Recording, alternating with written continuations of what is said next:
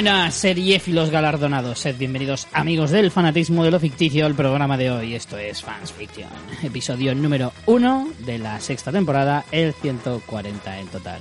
Ya veo cómo se asoma una sonrisita en el rostro de mi compañera María Santonja, la criada que nos va a contar un cuento.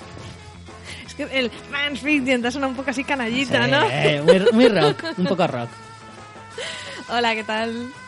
Yo soy Richie Fintano, el rockero, que yo mismo soy una gran pequeña mentira.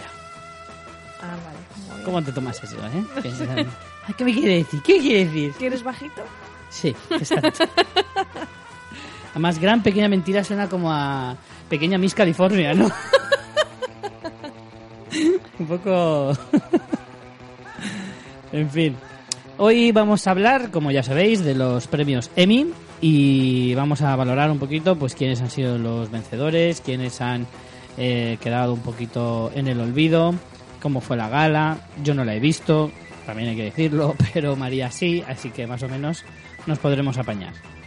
Eh, Y luego también vamos a hablar de cosas que hemos visto y queremos destacar. Claro, que has, has, eh, violado claramente los derechos audiovisuales de... Los de- derechos de copyright de O Televisión. Pero descaradamente y sin ningún tipo de tapujo. Podía haber puesto la sintonía que me gusta mucho, pero me, me ha Vamos parecido a- un poco Vamos abusivo. a decir que es un homenaje o inspiración. Como siempre. Como siempre. Nunca es plagio, siempre No, no, es homenaje o inspiración. Desde aquí un abrazo muy fuerte a nuestros amigos de televisión que son unos cracks y además es verdad que son inspiración. Em, pues sí, luego hablaremos ah, un poquito también de las últimas series que hemos visto, como el programa anterior hablamos solo de... Eh, pídeselo a Mirindo que te lo deje, a lo mejor te lo cede. Se lo pediré para, para la próxima vez. Para la próxima. Esa y pilotos tos. Y Los hemos Tos. visto todos. Es que soy muy fan de las sintonías, ¿eh? Hombre, es que son unos maestros en eso, eso desde luego. Eh, y en más cosas.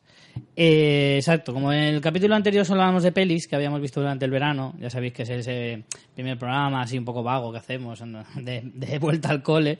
Pues, Pero a mí me gusta mucho porque al final, Sí. ¿sabes qué nos pasa? Que siempre estamos con monográficos y a lo mejor de lo, de lo que estamos viendo ahora, que es de lo que estás hablando fuera de micro, no, no hablas en el programa y también a veces me da pena. Así que por eso hemos metido eso de cosas que hemos visto y queremos destacar. Exacto, entonces... es que es eh, brillante la idea de, de esa sección.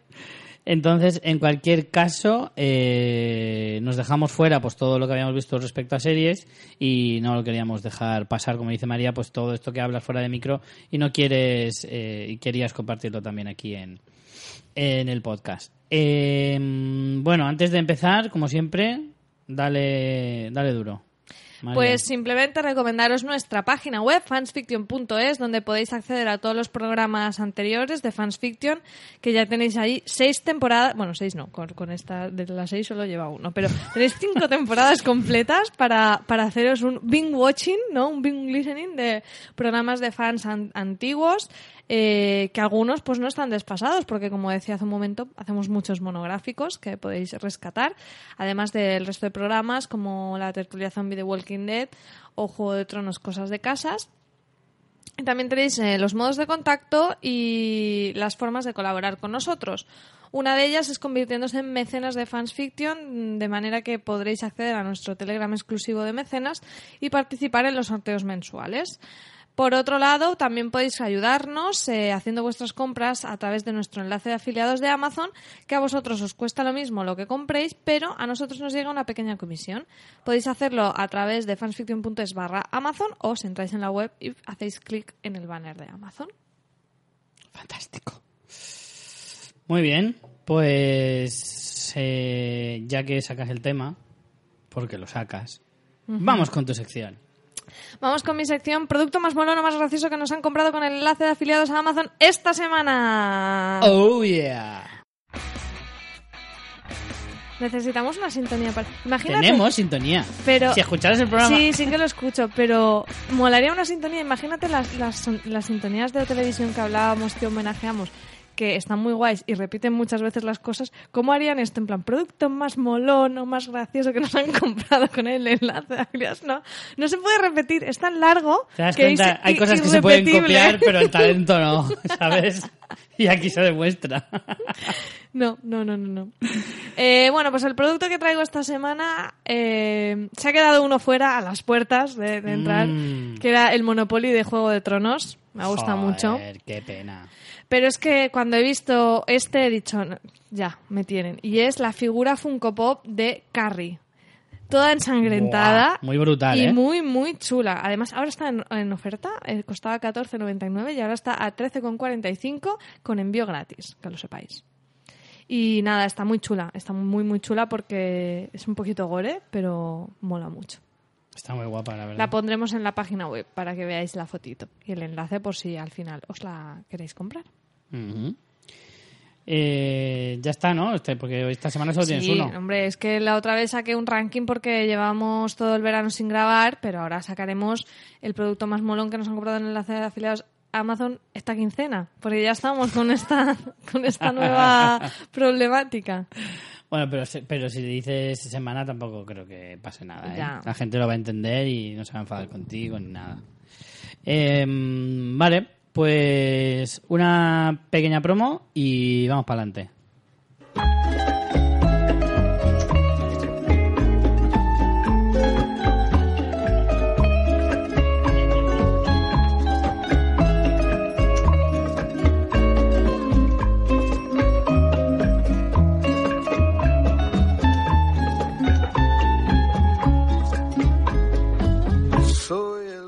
Soy Pablo Emilio Escobar Gaviria y quiero recomendarles un podcast. Ustedes deben escuchar grabado en LP con la guapísima señora Harriet y el malparido del señor Ossi. Qué gracia tienen los putas. y la luz de la luna en el mar,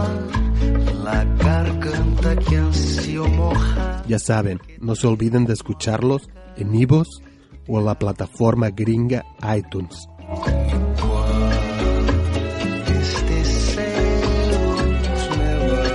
No me sean gonorreas y escúchenlos cada semana.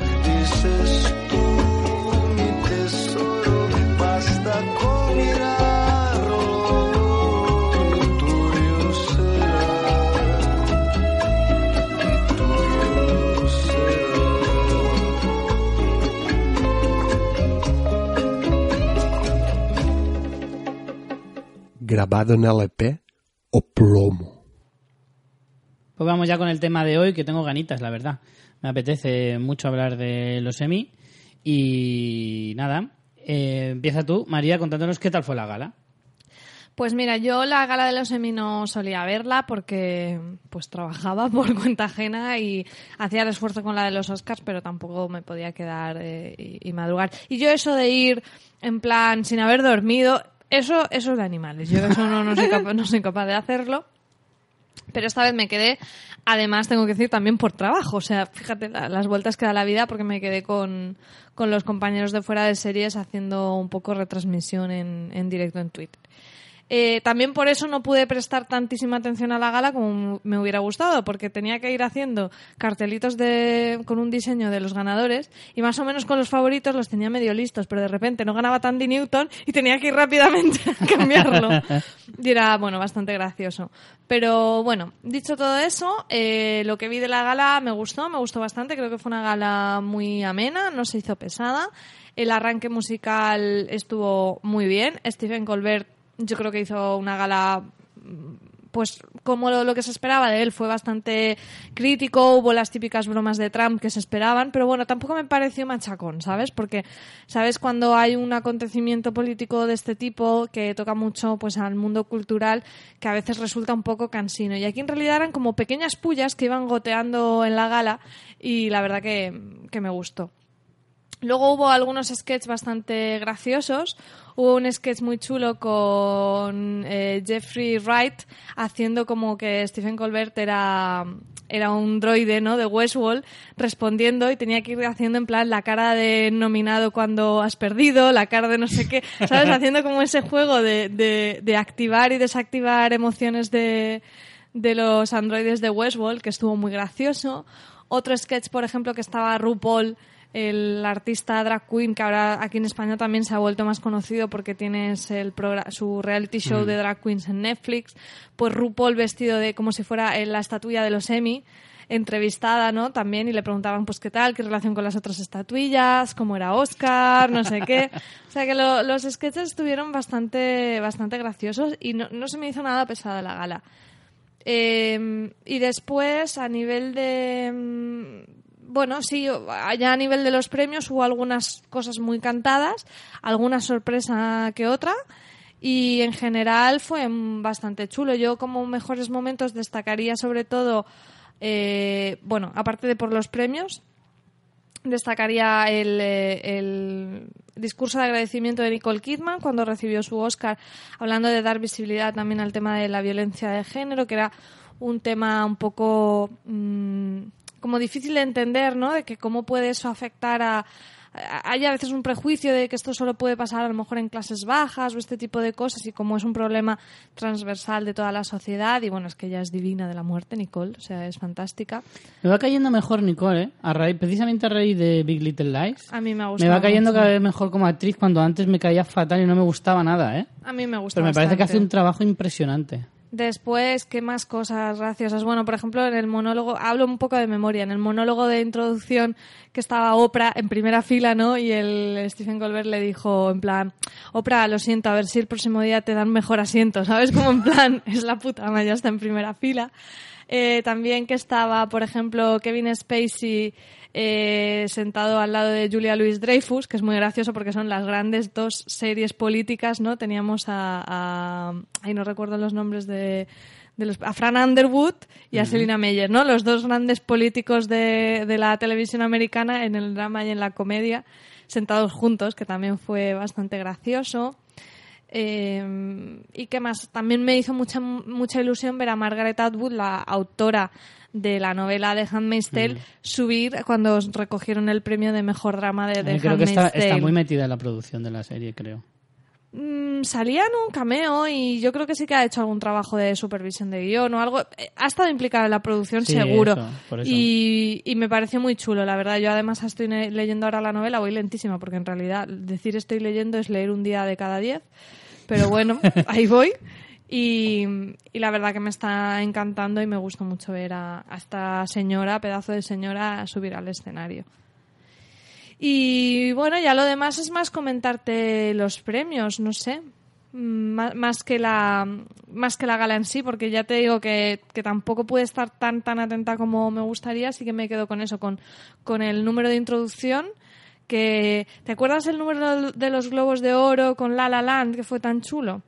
Sí. Pues un poco en esa línea, con, con, un, mon- con un montón de actores de las diferentes series y está muy bien. Y luego es una canción que, que creo que la letra decía algo así como Everything is better on TV o algo así, o una frase similar, ¿no? Todo es mejor en televisión, que parecía como muy jaja, qué bonito todo, aquí show musical.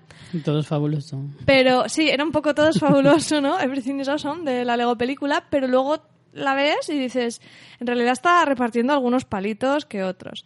Y, fue genial porque al final cuando ya es como el montaje que parece como que está grabado en el exterior y de repente ya entra el presentador y entra con un montón de, de handmaids, ¿no? De criadas y se quitan como la, la bata y van como con un body rojo, rollo bailarina de, de, de variedades, ¿no? Pero con la toga y aparte algunos eran hombres. Pero con eso, y, y era todo un poco esperpéntico, pero muy divertido. Bastante, bastante chulo. La verdad que me gustó mucho, ¿eh? No, ya digo que es la primera vez que me quedo despierta viendo, la había visto pues siempre algún resumen, pero se me hizo amena y muy agradable. Pues muy guay, oye, la verdad. Yo la verdad es que me quedé con las ganas. Tú Me sí quedé- que la has visto algunos años, ¿no? La- los Emmy. Los semi creo que no. Pero los semi no, porque pillaba ahora en septiembre y siempre era como una especie de... como que era mala fecha.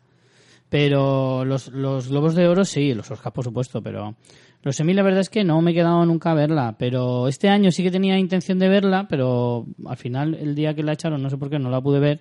Me la grabé y ya es que en diferido la verdad es que pierde bastante. Claro. Ya no tiene tanta gracia.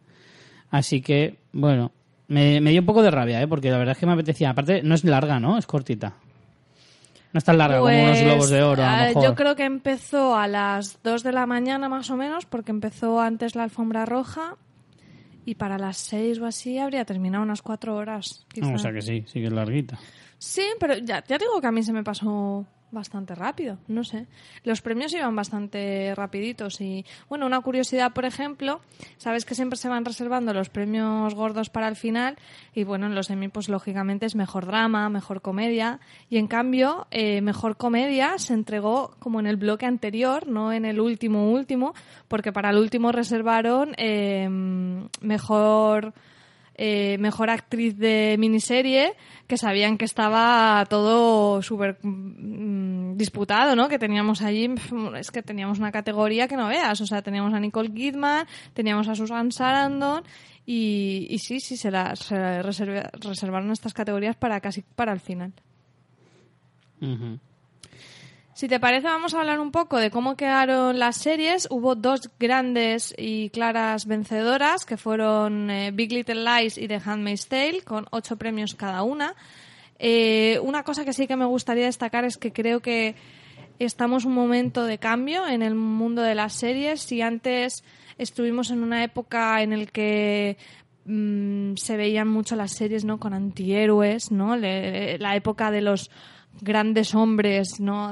Mm, Un poco con, con esa figura del antihéroe, como podía ser un Walter White, eh, Tony Soprano. Tony Soprano, Mad Men, todas creo que hemos pasado, ¿no? Y, y que es genial, que yo soy muy fan de este tipo de series, pero siempre era una visión muy claramente masculina y la femenina, pues como siempre pasa, quedaba mm, relegada, a- incluso a veces prácticamente inexistente.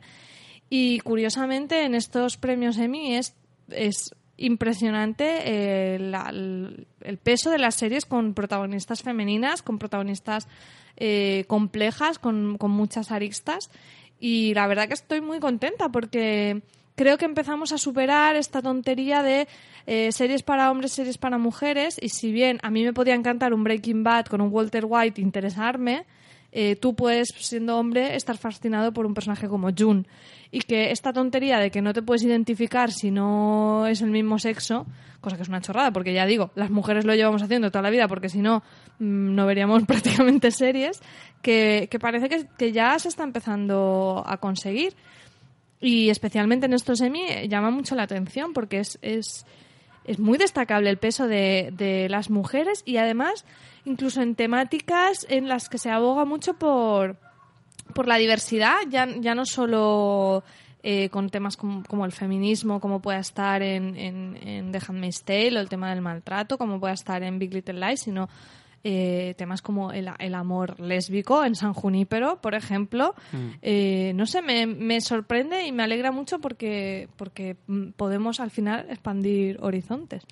Yo es que respecto a eso que dices, creo que donde se ve más la, la mm, el cambio o la evolución, en todo caso, es precisamente en esto último que has dicho, en eh, incorporar mujeres a temas más universales o a temas que podría ser lo que antes se denominaba mal, mm, malamente, eh, dicho malamente, eh, o sea, erróneamente, mejor dicho, películas o series para hombres o series para mujeres.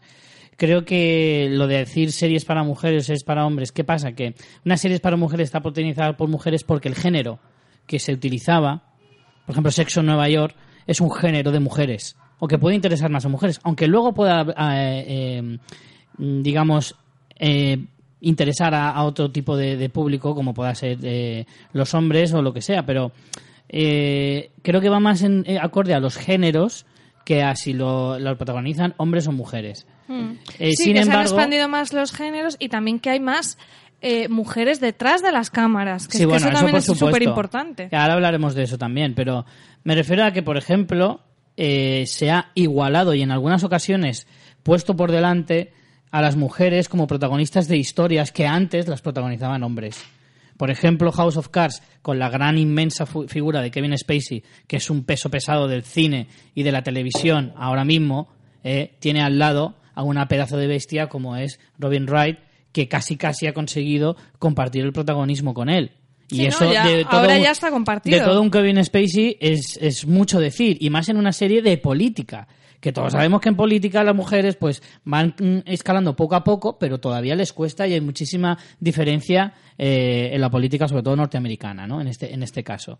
Entonces, creo que tiene mucho más que ver con el hecho de que en géneros más generales que antes lo monopolizaban los hombres, ahora lo hacen también las mujeres y está más repartido, a lo mejor no al 50% todavía, pero por lo menos se le va acercando poco a poco. Sí que también es Se cierto... apuesta más por las historias. También es cierto no que las, las historias de mujeres se han vuelto mucho más interesantes. A mí, por ejemplo, soy fanático de Orange is the New Black, que es una película en la que el 80% de los personajes son mujeres, ¿eh? y me parece una mm, comedia divertidísima, una serie con unos tintes de drama bestiales, y que da la sensación de que puede estar muy enfocada a las mujeres, que puede ser, y que tampoco creo que eso sea malo, pero que no deja de ser interesante para los, para los hombres. A mí, desde luego, me encanta. Y, y hay muchas series que puedes mm, tener a lo mejor un público más concreto. A ver, es que el que se hagan series para hombres o series para mujeres, a mí eso no me parece mal. No me parece mal. Se hacen series para adolescentes, se hacen series para afroamericanos, se hacen series para un montón de, de grupos sociales ¿eh? y no pasa nada. Luego, esas series para adolescentes le pueden gustar a mayores. Esas series para negros le pueden gustar a los blancos. El problema O sea, era eh, que las series que se consideraban más universales al final también tenían una mirada masculina. Exacto, Ese pero el lo que te quiero decir y yo es creo que- que... ahora sigue habiendo historias más universales, que hay algunas de hombres, Ahí otras de mujeres El- y todo. la cuestión es que los temas más generales o más eh, que pueden mm, a- afectar a todo el mundo o que pueden gustar a todo el mundo no siempre tienen que estar protagonizados por hombres. Esa es la cuestión. Y por eso te decía que creo que tenía más que ver con el género que con el hecho de si es una serie para hombres o una serie para mujeres. No es malo que haya una serie para hombres ni para mujeres, que ahora parece que eso es algo fatal, es horrible, que machista y tal y cual y muy sexista. Pues no, no tiene por qué. Como te digo, se hacen series de muchos tipos. Se hacen series de, de fantasía para que les guste solo los que ven fantasía. Esas- Esas series no se hacen para mi madre. Y no pasa nada, nadie se queja. Entonces, puedes hacer series que solo le interesan a las mujeres. No pasa nada. Pero Bueno, también al, hay al series... estereotipo de género de mujer, porque a lo mejor a lo que está reconocido como feminidad y masculinidad, en plan. Sí, bueno, a lo mejor a cierto tipo de mujeres, si lo quieres ver Sí, de esa pero, manera. pero nos entendemos a, a Pero que no es malo, no es malo, porque hay mujeres a los que realmente Sí, sí. les gusta ese tipo de géneros, incluso a hombres que les puede gustar. A mí me encantaban Mujeres Desesperadas y parecía que era una, una serie súper enfocada a mujeres. Y yo me casqué las nueve temporadas, ¿eh? o sea, que es que en realidad eh, eso es muy subjetivo, si es una serie para hombres, para mujeres, o si solo le puede gustar a uno y otro, y que tampoco creo que sea tan criticable. Lo que sí que veo criticable, y eso es lo que estoy incidiendo todo el rato, es que eh, los temas que podrían ser más generales o más universales podrían ser perfectamente protagonizados por hombres o mujeres sin ningún problema. En este caso, por ejemplo, Handmaid's Tale en realidad lo tiene que protagonizar una mujer porque si no, no se entiende. ¿Vale? Pero sigue siendo un tema muy universal eh, que... Bueno, esta misma serie en realidad se podía haber hecho enfocado desde el punto de vista de Joseph Finis, por ejemplo. No, pero no, Pero no tendría la misma fuerza, claro. efectivamente. Pero igual en otra época sí. En otra época se hubiera hecho así, ¿eh? Hombre, Tal no vez. creo porque viene de una obra previa que ya tiene el punto Digo de que vista. si no entra en esa... Claro, estamos hablando de esa... Esa obra se ha hecho con una finalidad y desde el punto de vista de una mujer, escrita por una mujer. Pero si esa misma novela o esa misma historia la escribe un hombre, igual la habría hecho desde el punto de vista de un hombre. Igual la habría hecho desde el punto de vista del, del, del chico que, que vive en la casa, que es el ojo. ¿Sabes lo que sabes quién te digo? No recuerdo el nombre, no sé, si era Bill o Bob o algo así. No me acuerdo yo tampoco. Eh, lo podía haber hecho desde el punto de vista eh, enjuiciando esa situación, diciendo que horrible es, pero desde el punto de vista de él y no de ella. Quiero decir que se puede contar la historia desde muchas, de muchas formas y desde muchos puntos de vista. Pueden ser mejores o peores. En este caso, está claro que es un acierto haberlo hecho desde el punto de vista de la mujer. Sobre todo cuando la historia está más focalizada en la forma de cómo se le trata a la mujer en una sociedad así. Pero bueno, en- en definitiva, que yo creo que, como estoy contigo, en que es muy positivo ver que de alguna manera se va eh, evolucionando y yendo hacia una cosa un poco más eh, compensada y, y- natural, en realidad. Porque es que, joder, si es que somos tan, tan interesantes los hombres como las mujeres. Eh, ¿Qué más destacamos de Handmaid's Tale? Vamos a ir, si quieres, de- bueno, querías, estabas haciendo una especie de valoración de, Sí, bueno, de que las dos grandes eh, ganadoras han sido Handmaid's Tale en la categoría de drama, que ha arrasado, y Big Little Lies en la categoría de miniserie. Cada una de ellas con ocho premios Y Emmy. vive en la categoría de comedia, también protagonizada por una mujer. Sí, eh, vi con un poco menos de premios, con cinco, pero también. Y después sí que se han quedado fuera eh, pues algunas series que sí que estaban en varias nominaciones, como House of Cards, por ejemplo, que parece que ya está de capa caída. Stranger Joder, es Things. que en una quinta temporada todavía estés ahí, es bastante, ¿eh? Sí que es cierto que en este tipo de premios, como los Globos de Oro o los Emmy, tienen como sus vacas sagradas, ¿no? Que como las Mad Men, las Breaking Bad, ahora House of Cards.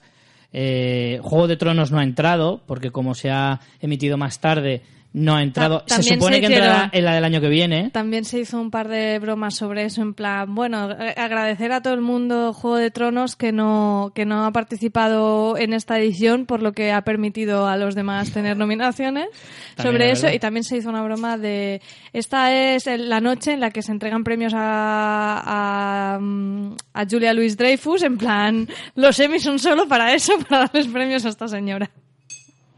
Hombre, hay muchas coñas respecto a esas cosas en los Globos de Oro también. Por ejemplo, eh, recuerdo que el año pasado o el anterior, el protagonista de Master of None llevaba un libro eh, cuando salieron los nominados que decía cómo ganar a Jeffrey Tambor Sí. o algo así, que era muy bueno, el de Transparent.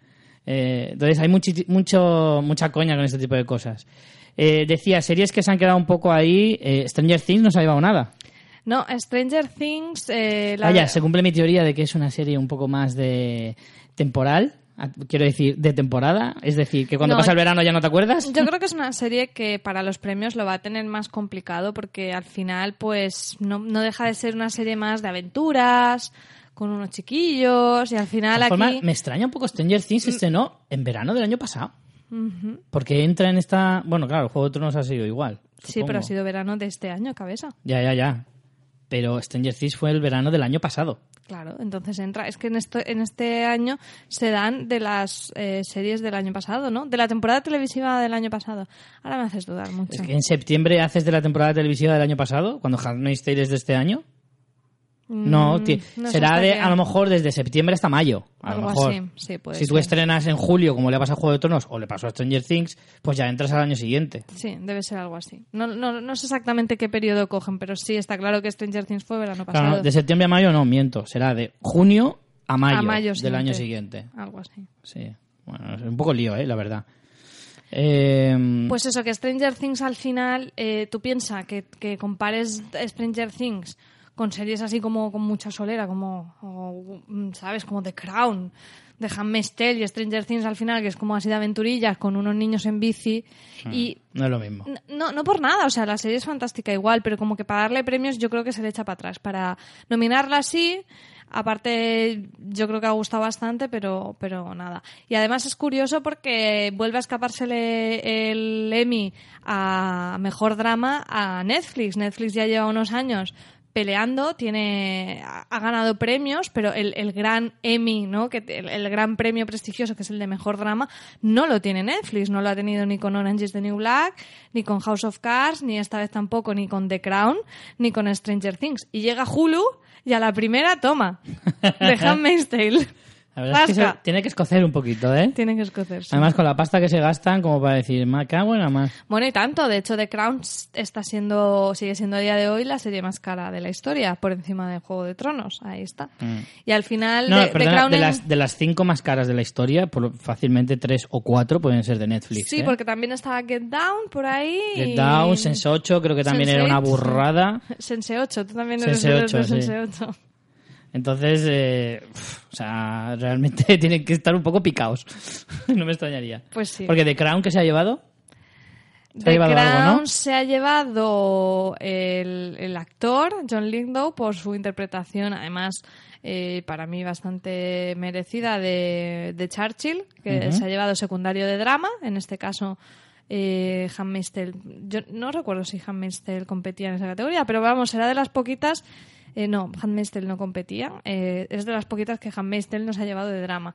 En actor de drama teníamos a Jonathan Banks de Better Call Saul, Ron Chipas Jones de This Is Us, David Harbour de Stranger Things, Michael Kelly de House of Cards, Mandy Patinkin de Homeland y Jeffrey Wright de Westworld. Eh, yo estaba muy con Jeffrey Wright, pero bueno, estaba bastante claro que el favorito era John Lindau.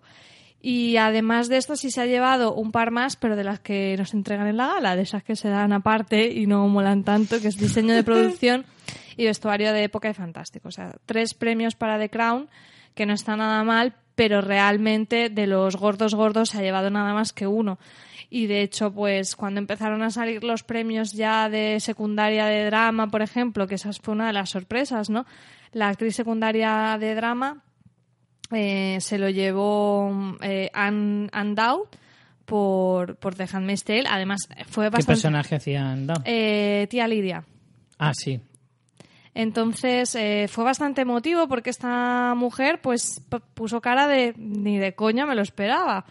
Y, y sí, sí, la verdad que cuando ya vimos eso dijimos, bueno, es que es totalmente la noche de The Pues John Handmaid's Lithgow Tale. se lo ha llevado como mejor actor de reparto, no principal. Sí, sí, secundarios, secundarios. Ojo, es que no sé si lo habíamos dicho. Ah, pues no sé. Es de actor secundario, porque el que se lo ha llevado de principal es este Sterling de. mm, Sí, de, mm, de This Is Us. De This Is Us, eso. Sterling K. Brown. Eh, pues como decía, Andout se lo ha llevado, pero es que estaba Uzo Aduba de Orange is the New Black, que está siempre. Millie Sí. Bobby Brown, que de Stranger Things, que es como, yo creo que a todos les gusta mucho, les cae muy bien, pero es como, no te lo vamos a dar ni de coña. Chrissy Metz de This Is Us. Tandy Newton, que era un, pa- para mí era la favorita, y Samira Willey de, de, de Handmaid's Tale. Y cuando se lo llevó Andout fue como, ¿what? Aparte también las, los fans de The Leftovers como que se quedaron ahí un poco como, toma, ¿sabes? Porque también tiene un papel Sí. importante en Leftovers y Leftovers que ha estado totalmente olvidada en los premios, pues fue un poco como, venga, pues este de Andout lo contamos como The Leftovers. Eh, ¿Qué más con Handmaid's Tale? Bueno, actriz de protagonista de drama, eh, también se lo llevó la favorita que era Elizabeth Moss. Yo creo que, jolín, bastante incontestable. Sí que es verdad que teníamos a, a Claire Foy de The Crown, pero bueno, no sé, yo, yo pensaba que era muy difícil que se lo, que se lo quitara a Elizabeth Moss. Eh, habiendo visto eh, todas, toda- eh, justo de esta categoría he visto todo. Teníamos a Viola Davis por Cómo defender a un asesino, a Que también lleva unas cuantas nominaciones, me Hmm. parece. Kerry Russell, no miento, mira, Kerry Russell en The Americans no la he visto. Evan Rachel Wood en Westworld, que quizá en otro año pues hubiera tenido opciones. También yo creo que pasa mucho, ¿no? En los premios. Lo que se estrena muy al principio queda mucho más olvidado. Si a lo mejor Westworld hubiera venido más cerca de los premios, Claro, es que yo creo que eso es, tendría- eso es lo que le ha pasado a Stranger Things, también. creo, y sobre todo a Westworld. eh, bueno, o sea, más a Stranger Things que se estrenó, se estrenó antes, pero bueno, Westworld aún así se estrenó en septiembre del año pasado. Mm. Y, y creo que eso se ha dicho siempre en todos los premios, que claro, cuando da la sensación de que cuando estrenas demasiado pronto, luego como que el recuerdo de si ha sido bueno o malo eh, se pierde un poquito. Al final premia más lo que es más, por eso los Oscar, las películas que van hacia los Oscar casi siempre se estrenan muy cerquita de la gala. También ahora en los Emmy, desde hace un par de años, han cambiado el sistema de votación. Antes se votaba como una especie de ranking, ¿no? No, no, no sé exactamente si se daban unos puntos por categoría o se ordenaban como de, de mejor a peor o algo así. Y ahora no. Ahora se vota como una única por categoría, como tu favorita. Entonces, claro, eso lo que provoca es que si a mí me ha gustado mucho de Handmaid's Tale, en muchas categorías voy a votar de Handmaid's Tale. Entonces, em, ¿sabes? No se hacen medias. No se hace, por ejemplo, si a... De la otra manera, si a 10 personas les había gustado a nivel medio Westworld, eso al final prepondera de que a tres les guste como la mejor serie de Handmaid's Tale. No sé si me estoy explicando. Sí, o sea, sí. al final esa- ese juego de medias eh, pues probablemente daría resultados distintos. Pero aquí si votas solo la favorita, pues... Es que yo, yo creo que en estos premios individuales lo que se debería hacer es hacer comparativa entre las nominadas, independientemente de la serie que haga. O sea, tú no puedes votar a, a Elizabeth Moss por Handmaid's Tale obviando todo lo demás, ¿sabes? O sea, eh, deberías comparar a, a Elizabeth Moss con la actuación de... ¿Quiénes más están nominadas, perdón? Claire Foy, por ejemplo, por The Crown. Claro, o sea, analizar simplemente, o sea, en tu mente, después de haberlo visto todo, se supone que para votar tienen que haber visto las cinco series, imagino. Entonces, analizar individualmente a, a la actriz de The Crown y a, y a la actriz de, de The Handmaid's Tale, o sea, y decir, solamente me quedo con la actuación de esta, de esta mujer. ¿Y cuál de las dos es mejor? Elizabeth Moss, por ejemplo, vale, pues luego la comparo con el resto. O sea, en el sentido de decir, intenta aislarte de si la serie es mejor o peor o tal y cual, porque en realidad para la actuación de la actriz da igual el tipo de serie que sea. Da igual que actúes en Stranger Things que en Juego de Tronos. O sea, la cuestión es saber si solo, me refiero en, en este caso a la a la eh, a los individuales, aunque en realidad en el resto eh, también. O sea, si tú analizas la fotografía de una película, independientemente de lo mucho o poco que te haya gustado esa película, a lo mejor la fotografía de otra película peor eh, es en este caso Sí, en, mejor. en ese- en esa variable eh, supera. Claro, eh, por eso digo que es verdad que muchas veces un juego de tronos te flipa ¿eh? y crees que puede ser la mejor en todo, y a lo mejor no es la mejor en todo. Has puesto un mal ejemplo, pero sí. Sí, ya, bueno, entenderme lo que quiero decir. Es difícil, pero al final, cuando te, te mm, nubla tanto la vista algo que te, que te, que te apasiona tanto, al final no eres, no eres eh, objetivo. Entonces, Se supone que aquí hay que intentar ser lo más objetivo posible. Sí, pero bueno, ya digo, yo creo que eso también juega un poco a, a que al final se den los premios men- menos repartidos, más en bloques, como hemos visto, ¿no? Ocho premios una, ocho premios otra, y por ejemplo Westworld nada, o Stranger Things nada. A lo mejor de la otra manera, algún goteito de premios se, se llevaría. Bueno, Eh, que ¿qué, también- qué te pareció a ti? Tú has visto también The Crown, ¿no? Entre estas dos favoritas. No, The Crown, vi Ah, el, no. empecé a ver el primer episodio y la verdad es que me, me, No me está aburriendo bastante y al final la quité. La quité. De hecho, también es verdad que me, me sentí un poco co- eh, condicionado porque a mi novia tampoco le gustaba gustando nada. y entonces, pues fue como, ¿la quitamos? Venga, sí. Pero me dio rabia porque todo el mundo hablaba de ella, pues dije, "Pf, pero es que, jolín, no me, no me estaba interesando nada de nada. A lo mejor si hubiera tenido un poco más de paciencia, es verdad que como mi novia tiene menos paciencia, pues al final me cuesta más. Y como ya tengo muchas series que no puedo ver con ella porque se cansa, pues no quería su- sumar una más. Pero bueno, independientemente de esto, que es completamente irrelevante, eh, eh, no la puedo comparar, pero bueno, me, puedo- me atrevo a decir que Elizabeth Moss es bastante... O sea, todo lo que sabe de Handmaid's Tale es bastante justo, creo. Ujú.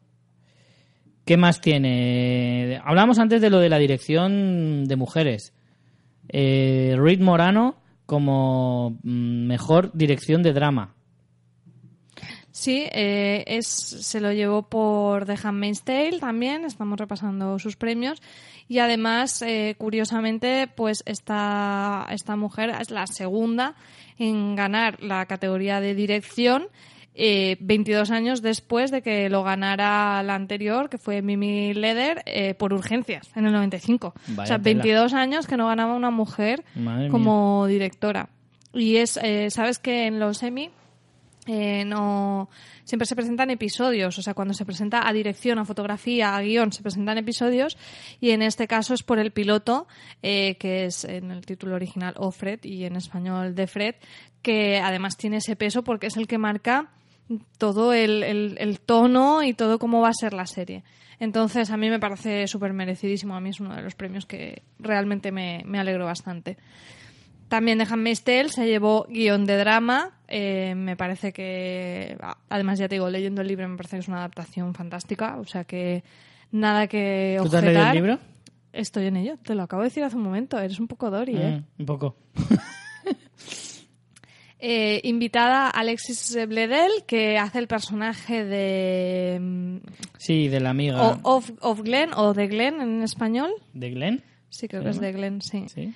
Eh, que bueno, tiene un episodio en concreto, también se presentan por episodios, supongo que presentarían ese donde se cuenta toda la historia, que además es algo que en el libro no, no se sabe, ¿no? Ese personaje desaparece y no se sabe qué ha pasado con él, y en la serie sí lo sabemos, eh, vemos, es que no quiero hacer spoiler, pero vemos por qué desaparece y qué, qué es lo que le sucede que es muy fuerte y Bastante. es y yo creo que realmente ya lo hace fantástico porque apenas con casi nada de diálogo porque realmente no, no tiene mucho diálogo eh, Alexis Bledel interpreta muy bien toda la, la situación que está viviendo Es que esa escena es muy buena porque ella efectivamente no habla, no dice nada, apenas expresa sentimientos porque a mí me da la sensación de que ni se resiste porque sabe que no tiene opción y, lo, y la cara que pone es como de asimilar lo que está ocurriendo ¿eh? de la forma más eh, no sé cómo decirlo, de, de la mejor forma posible, ¿sabes? Si, si es que la hay. Entonces es flipante toda la escena porque verla eh, cómo va asimilando eso poco a poco y sin ningún tipo de eso, de, de- de- de resistencia, ni de enfado, ni de miedo siquiera. Solo se la ve eh, muy perturbada, pero diciendo, bueno, está pasando esto, no puedo hacer nada al respecto, voy a llevarlo lo mejor que pueda. Aguantando como, como, una, como una bestia. Me parece increíble la escena, increíble.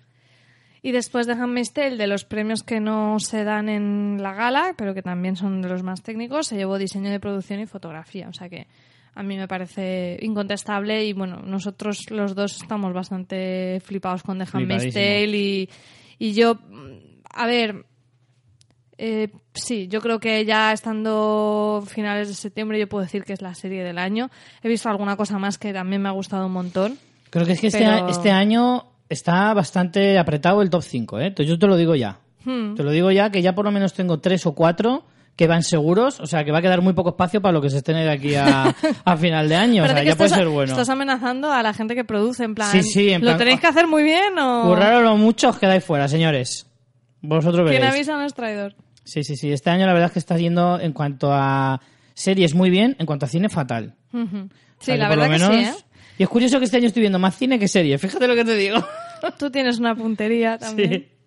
Bueno, Pero vamos bueno. si te parece con Big Little Lies, eh, también ocho premios Emmy, aquí Bestial. arrasó. Y fíjate que era una, una categoría muy competida, todas las, las categorías de miniserie. Jolín, pues teníamos ahí a, a Feud sobre todo, era un poco la, la, las dos grandes. Mm, Y ya también pasó un poco lo mismo que con The Handmaid's Tale y The Crown, ¿no? Sí, Cuando pero- empezaron a ganar los premios Big Little Lies ya era como, esto va a ser imparable toda la noche. Y a mí me dio pena porque creo que son todos merecidos los de Big Little Lies, pero me da un poco de pena de que Feud al final no se haya llevado absolutamente nada. Es Y bueno, increíble también, Ya ni ¿eh? decirte Fargo, que, que bueno. eh, Bueno, pero es que ya- Fargo no se nada ni se merecía nada. Porque esta última temporada ha sido bastante lamentable. Pues De hecho, me, me parece increíble que tenga seis nominaciones. ¿Qué quieres que te diga? ¿Sabes por qué tiene seis nominaciones? Porque miniseries de primer nivel suelen Tampoco haber tantas, pocas. sí, suelen haber muy pocas. Pero, pero sí, sí que es verdad que Bueno, la y, que más menos, me y choca... menos mal que ahora estamos con el tema de las antologías, que está viniendo muy bien, porque fíjate que también en miniserie teníamos a Genius, que también va a ser antología. Que, es- Sí. que ha sido la bueno. primera temporada la de Einstein, que por cierto yo vi el piloto y a mí no me gustó. Y la A siguiente mí me, me temporada. tira muy para atrás. La verdad es que me apetece muy poco verla. A mí el piloto no me gustó, me pareció bastante biopic malillo y, y ya no seguí. Fíjate que, que teníamos un, pedazo de actor como es eh, Jeffrey Rush. Jeffrey Rush, sí. No sé, sí que por supuesto veré, veré en la siguiente temporada al menos el primero, que será Pablo Picasso interpretado por Antonio Banderas. Me parece lo, lo puto más, o sea, Sí, sí, me parece impresionante. Esa la verdad es que sí que sí que pica un poco. Pero bueno, sí, es, la cosa estaba entre Big Little Lies y Feud y al final Big Little Lies ha arrasado con todo. Y Sí. bueno, fue chulo ver a recoger el premio para la mejor miniserie a Reese Witherspoon y Nicole Kidman, porque al final son las que están Son en las productoras. productoras. O sea, Reese Sí, sí. Witherspoon fue la que quiso adaptar la obra, buscó a Nicole Kidman, Nicole Kidman fue ahí a acoso y derribo con la escritora y, y bueno, eh, al final son las que ellas han montado el proyecto, las que buscaron a David E. Kelly, etcétera, etcétera. O sea que al final David E. Kelly, creador de series como Ali McBeal y un montón de más. O sea, lleva chorro mil años en, Sí, en en televisión. televisión. Es un máquina. Y, y sí, me, me gustó ver a estas mujeres que dice, jolín, ¿quién hubiera dicho que una rubia muy legal iba a traernos esto, no? Hombre, a ver, eh, es muy injusto eh, recordar a Reese Witherspoon por, por una rubia muy legal, aunque son sus Pero lo películas más recordemos famosas. por eso. Pero yo sí que le veía a esta chica tener un poquito más de inquietud. Ha estado nominada al Oscar. De hecho, no sé si lo ganó por en, en la cuerda floja, si no recuerdo mal. Pues ahora me haces dudar. La nominación seguro, pero... no Nominada sé si ganó. seguro, lo que no sé si ganó. Y hace poco con Alma Salvaje creo que también estuvo nominada. Sí, estuvo nominada a premio a, a los Oscar y... Ay, es que ahora me he quedado con la duda. Yo te lo miro. Sí, lo estoy mirando ya. Sí, ganó, ¿eh? Por Ganó, Line. efectivamente. Sí, por la cuerda efectivamente. Eh, por eso te digo que mm, es una actriz que efectivamente tiene sus cosillas, pues tiene sus mierdas, como todos. pero, pero mierdas como castillos. Pero luego, pues de vez en cuando hace alguna también así un poco seria y se la ve con un poco de, de inquietud y de, y de hecho habla muy bien de ella, pues eso, el tener sus propios eh, proyectos y querer sacarlos adelante y saber que al ser una mega estrella de Hollywood, porque realmente lo es, eh, pueda tener este empuje. Además, a mí me ha encantado, me ha encantado la forma, el personaje que ha hecho de Big Little Lies. A mí también Parece me gusta maravilloso. Nicole Kidman está impresionante, pero es que ella está igual, igual de impresionante. Están todas fantásticas y además son personajes que no son estereotipos, que son complejos, porque ella también primero la ves y dices... Qué como- insufrible, como, muy ¿no? insufrible y luego es una tía Con la que mm, empatizas. muy válida y a mí es que Big Little Lies me, me ha gustado es una serie que creo que crece mucho que cuando la ves dices bueno pues esto y a medida que vas viendo episodios gana un montón A, a mí me gustó mucho de Big Little Lies, además de, de, bueno, de, de efectivamente unos personajes muy bien trabajados, muy bien interpretados. Eh, me gustó muchísimo la técnica. Me gustó mucho Bueno. que, que a nivel estético, a nivel de ritmo de serie, de hecho se me quedó corta. O sea, mira que nos hemos quejado muchas veces de que a, a muchas series les sobran capítulos, que muy pocas se le piden más. A mí siete capítulos en esta miniserie se me quedaron muy cortas. Sí, Yo hubiera, hubiera alargado hasta los 10. Yo creo que ahí también eh, se nota muchísimo, ¿no? Que, que hay una dirección única, ¿no? Que, que además aprovechamos para decirlo, que ganó también a mejor dirección de miniserie, Jean-Marc Vallée. Entonces se nota mucho que, que es un única, una única persona que ha dado coherencia a todo y además es una dirección que no es nada de televisión clásica, que, joder, este es el director de Dallas Bayer Club, para que la gente lo tenga en mente, y de Alma Salvaje, precisamente, de, de que hablabas tú de Reese Witherspoon. Entonces, O sea, no, no estaba escogido así por casualidad. no, no, no, no. Entonces, eh, yo creo que contar con alguien así, con este tipo de director, que todos los episodios los dirija él, pues le da un aura a, a la serie que de otra manera hubiera sido imposible. Más luego una fotografía espectacular, una banda sonora chulísima, y bueno, pues así se ha llevado dirección de miniserie por Jean-Marc Vallée, supervisión musical también de los técnicos. Me encanta ese premio de supervisión musical que suena como dale al play ahora. vale, va, ya está. Bájalo un poco. suena así, ¿eh? Me hace gracia. Y vestuario contemporáneo también me mola, en plan, "Mm, me gustan esos vaqueros. Muy bien. Muy bien. Después hay un premio que es casting de miniserie, que es como un, concepto global, tampoco es de los que se entregan en la gala, y de los que sí que se entregan en la gala, pues eh, arrasó con, con los eh, premios de, de miniserie, empezando por actriz protagonista Nicole Kidman, que estabas hablando, que me parece que hace un papel, además, mm, bastante complicado. Men- menos actor protagonista, eh, que sí que se lo llevó Riz Ahmed por The Night Of. Eh, no sé si ellos enviaron alguno. Actor protagonista, ellos tenían alguien nominado. No, no, no lo tenían nominado. No, es que no. Es que no hay nadie no hay, protagonista. claro. Sí.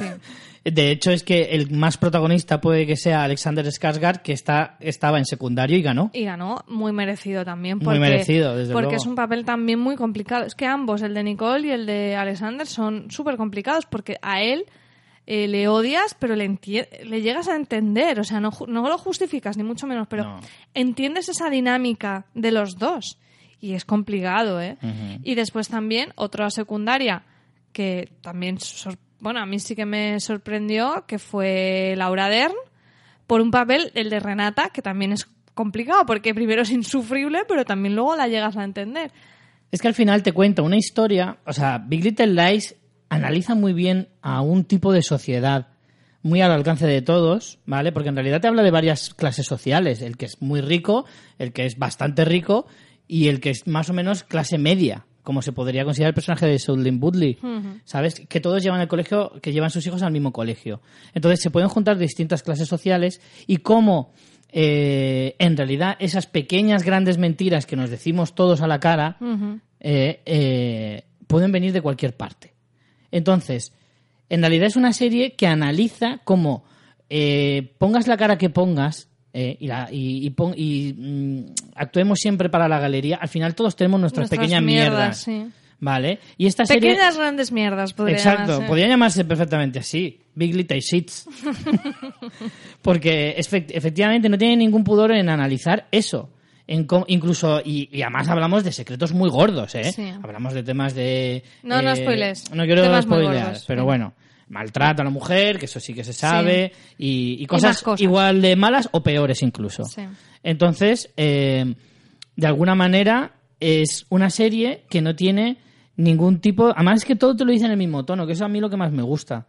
¿Sabes? Que todo lo analiza desde el mismo punto de vista. Entonces es verdad que hay series que al principio, perdón, hay personajes que al principio los ves y dices, Dios mío, es que lo mataba porque no, no puedo con él, pero que poco a poco vas descubriendo sus partes malas y sus partes buenas, como tiene todo el mundo, que hasta la tía más insufrible del colegio de tu hijo, pues es insufrible, pero tiene sus cosas buenas también. Claro. Hay que entenderla, porque Claro. todo lo sacamos de contexto, no sabes cómo es ella en su vida personal. Sí, sí. Entonces, Eh, Creo que eso que has dicho es, es, es así totalmente, ¿no? El que te digas, es que tú cuando ves una persona ves una faceta nada más y luego esa claro, tú persona ves un, pe- sus un pequeña capas. parte de, de la vida que casi siempre es falsa. Sí.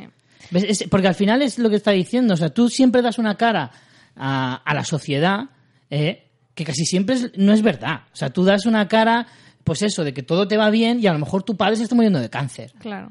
¿Eh? Y por eso estás tenso. Y en la fiesta del colegio, de, de- a la fiesta de cumpleaños de tu hijo, pues le acabas soltando un bofetón a una porque te ha tocado los cojones y la gente se piensa que eres una salvaje. Cuando a lo mejor tú no sabes qué ha llevado a esa mujer a darte un tortazo. Entonces, es verdad, pero que... Sin que justificar nunca el No, no, tortazo. ni mucho menos, pero que también hay que ponerlo todo en su contexto. Pues sí, también un personaje interesante el de Laura Dern. Y bueno, con eso, pues como decíamos, ocho premios Emmys para Big Little Lies, que la tenéis en HBO, por si todavía no la habéis visto, las dos, de Handmaid's Tales y Big Little Lies. Si no tenéis HBO, pues pagaros un mesecito. Difícilmente superable lo que se ha hecho este año a, a estas dos series, ¿eh? Sí, por eso que vale totalmente la pena, las tenéis por medio legal. Mm, Si no tenéis HBO, ya os digo, un mes que no tardáis, que no que os hacéis la maratón de las dos y os vale Un muchísimo mes, la pena. eso en dos semanas te la ventilas. No lo digo porque tienes que pagar un mes, ¿no? No Ah, vas bueno, a- eso sí. Y aprovechas y te ves más cosas. O sea, aunque quieras ver más, te aguantas para que así digas, no, no, tengo que amortizar el mes. Eso. Hasta el día 30 tengo que amortizarlo. Si quieres, vamos también con The Night Of, que sería un poco la otra cara de miniserie eh, en los premios, ¿no? Que se ha llevado cuatro premios. En este caso sí que el único eh, de los principales sería, como decíamos, el actor protagonista de la miniserie TV Movie por Riz Ahmed, que de hecho además decíamos que eran los grandes premios de la diversidad, porque eh, Riz Ahmed es el primer eh, descendiente asiático de, bueno, pues no sé si es de primera generación o que, vamos, que sus padres, no, no sé de dónde es, pero asiático, Lo miramos. eh, en ganar un premio en la categoría de interpretación. O sea que cada vez más plurales los premios en cuanto a, a, a género, a raza, a, a todo, a incluso a tendencia sexual, como veremos más tarde. Y luego se llevó también The Night Of. ¿Cómo eh, que a tendencia sexual? ¿Él es homosexual? no, él no, pero luego hay otros casos. Ah, luego vale, te vale. comentaré. Eh, fotografía, montaje y edición de sonido en técnica. Yo The Night Of no la he visto, Richie. Tú sí que la has visto. Cuéntame qué tal, si vale la pena, dónde la podemos ver. Tiene ascendencia pakistaní. Espérame, co- eh, provienen de Karachi. Bueno, no hacía, no hacía falta el sitio exacto, pero, pero bueno, que es... Que es, es- él, es- él nació en Inglaterra, pero sus padres son de, de Pakistán. Entonces sí que es verdad que es bastante curioso y habla mucho de, de cómo está el mundo cada vez más mm, extendido en ese, se- en ese tipo de... En ese sentido, quiero decir, y lo cual es muy positivo. La verdad es que, a ver, a mí la serie eh, me gustó mucho, me gustó muchísimo. También en HBO, ¿verdad? HBO, efectivamente, HBO España, disponible. Creo que solo son ocho episodios que se ven bastante ligeros. Nueve, me parece a mí. aquí. ¿Nueve? Puede ser, no lo sé, no lo recuerdo. Ah, bien. no, perdona. Son ocho. A ver. Ah, sí, son ocho. Es que me aparece un episodio cero que nunca se emitió. Ah. Un piloto que se hizo en 2013, fíjate. Luego las vueltas que dan los proyectos. Sí, es que yo tenía en mente que la serie era de 2014, pero bueno, por lo que pone aquí es de 2016. Sí, se emitió en 2016 y claro, porque me ha extrañado pensar, digo, hostia, pero si esta serie de 2014, ¿qué hace en estos premios de 2017? Pero no, no. Cuéntame un poco de qué va, porque creo que esta quizá es la que la gente menos conoce y, y para que les dé ganitas de ver. Yo espero que se haga una segunda temporada, aunque si la quieren montar también en tipo antológico y quieren seguir la misma línea, también estaría bien. A ver, The Night Of cuenta la historia de un joven que una noche, pues que sale de fiesta, conoce a una chica, todo se tuerce y la chica aparece muerta al día siguiente y le acusan a él de haberla matado. ¿Vale? Él se despierta en su casa, habían bebido, bebi- tomado drogas y tal, y cuando se despierta la encuentra muerta. Y ella, él no sabe exactamente qué ha pasado. Tiene un trozo de memoria que no, no recuerda qué es lo que ha ocurrido, ¿no? Y entonces eh, le para la policía, le detienen y, y, bueno, va todo sobre, sobre el proceso. Él va a la cárcel hasta que sale el juicio, ¿vale? Y entonces te cuentan pues cómo él lo vive desde dentro y cómo lo vive también su abogado, que es John Turturro, que hace un personaje bastante curioso, muy un poquito extravagante. Tú eres bastante fan de Turturro. Me ¿no? encanta, me encanta Turturro. Me parece un tipo bastante peculiar y que sus personajes, como él es un tío peculiar en sí mismo, sus personajes no dejan de ser gente bastante curiosa, ¿no? Y, y creo que para este tipo de, de historias está muy bien. Em, esta serie está basada eh, en otra, creo que británica, que se llama Criminal Justice.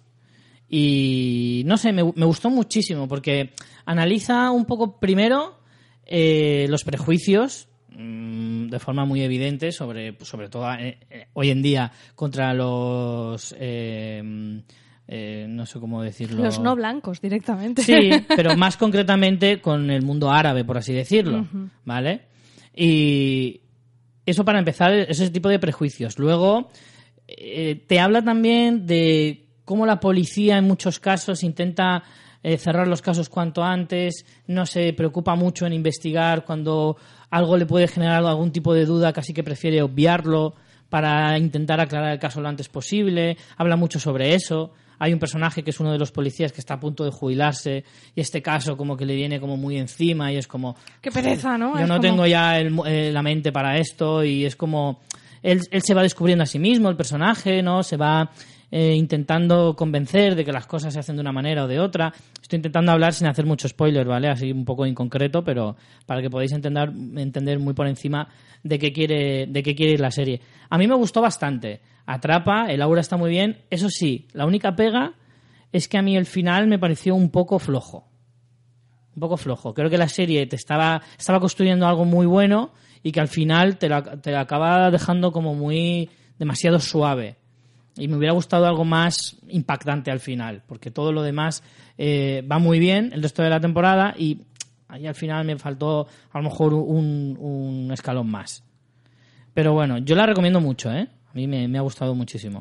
Pues yo es de las que tengo pendientes que sí me gustaría ver antes de que acabe el año por tener esa visión de, de, Mm. de lo mejor del año porque sí que la veo en bastantes listas, aunque yo no sé si estaría contaría ya para el año pasado. No sé cuál es la trampa aquí. No lo sé. Hombre, está estrenada el año pasado, 2016, julio de 2016 hasta agosto. Es del año pasado, no vale. Oh, entonces no le pongo no tanta vale, prioridad. No la puedes meter en tu resumen del año. Jolín. Eso es trampa. Bueno, entonces pues la veré igualmente, pero le daré menos prioridad.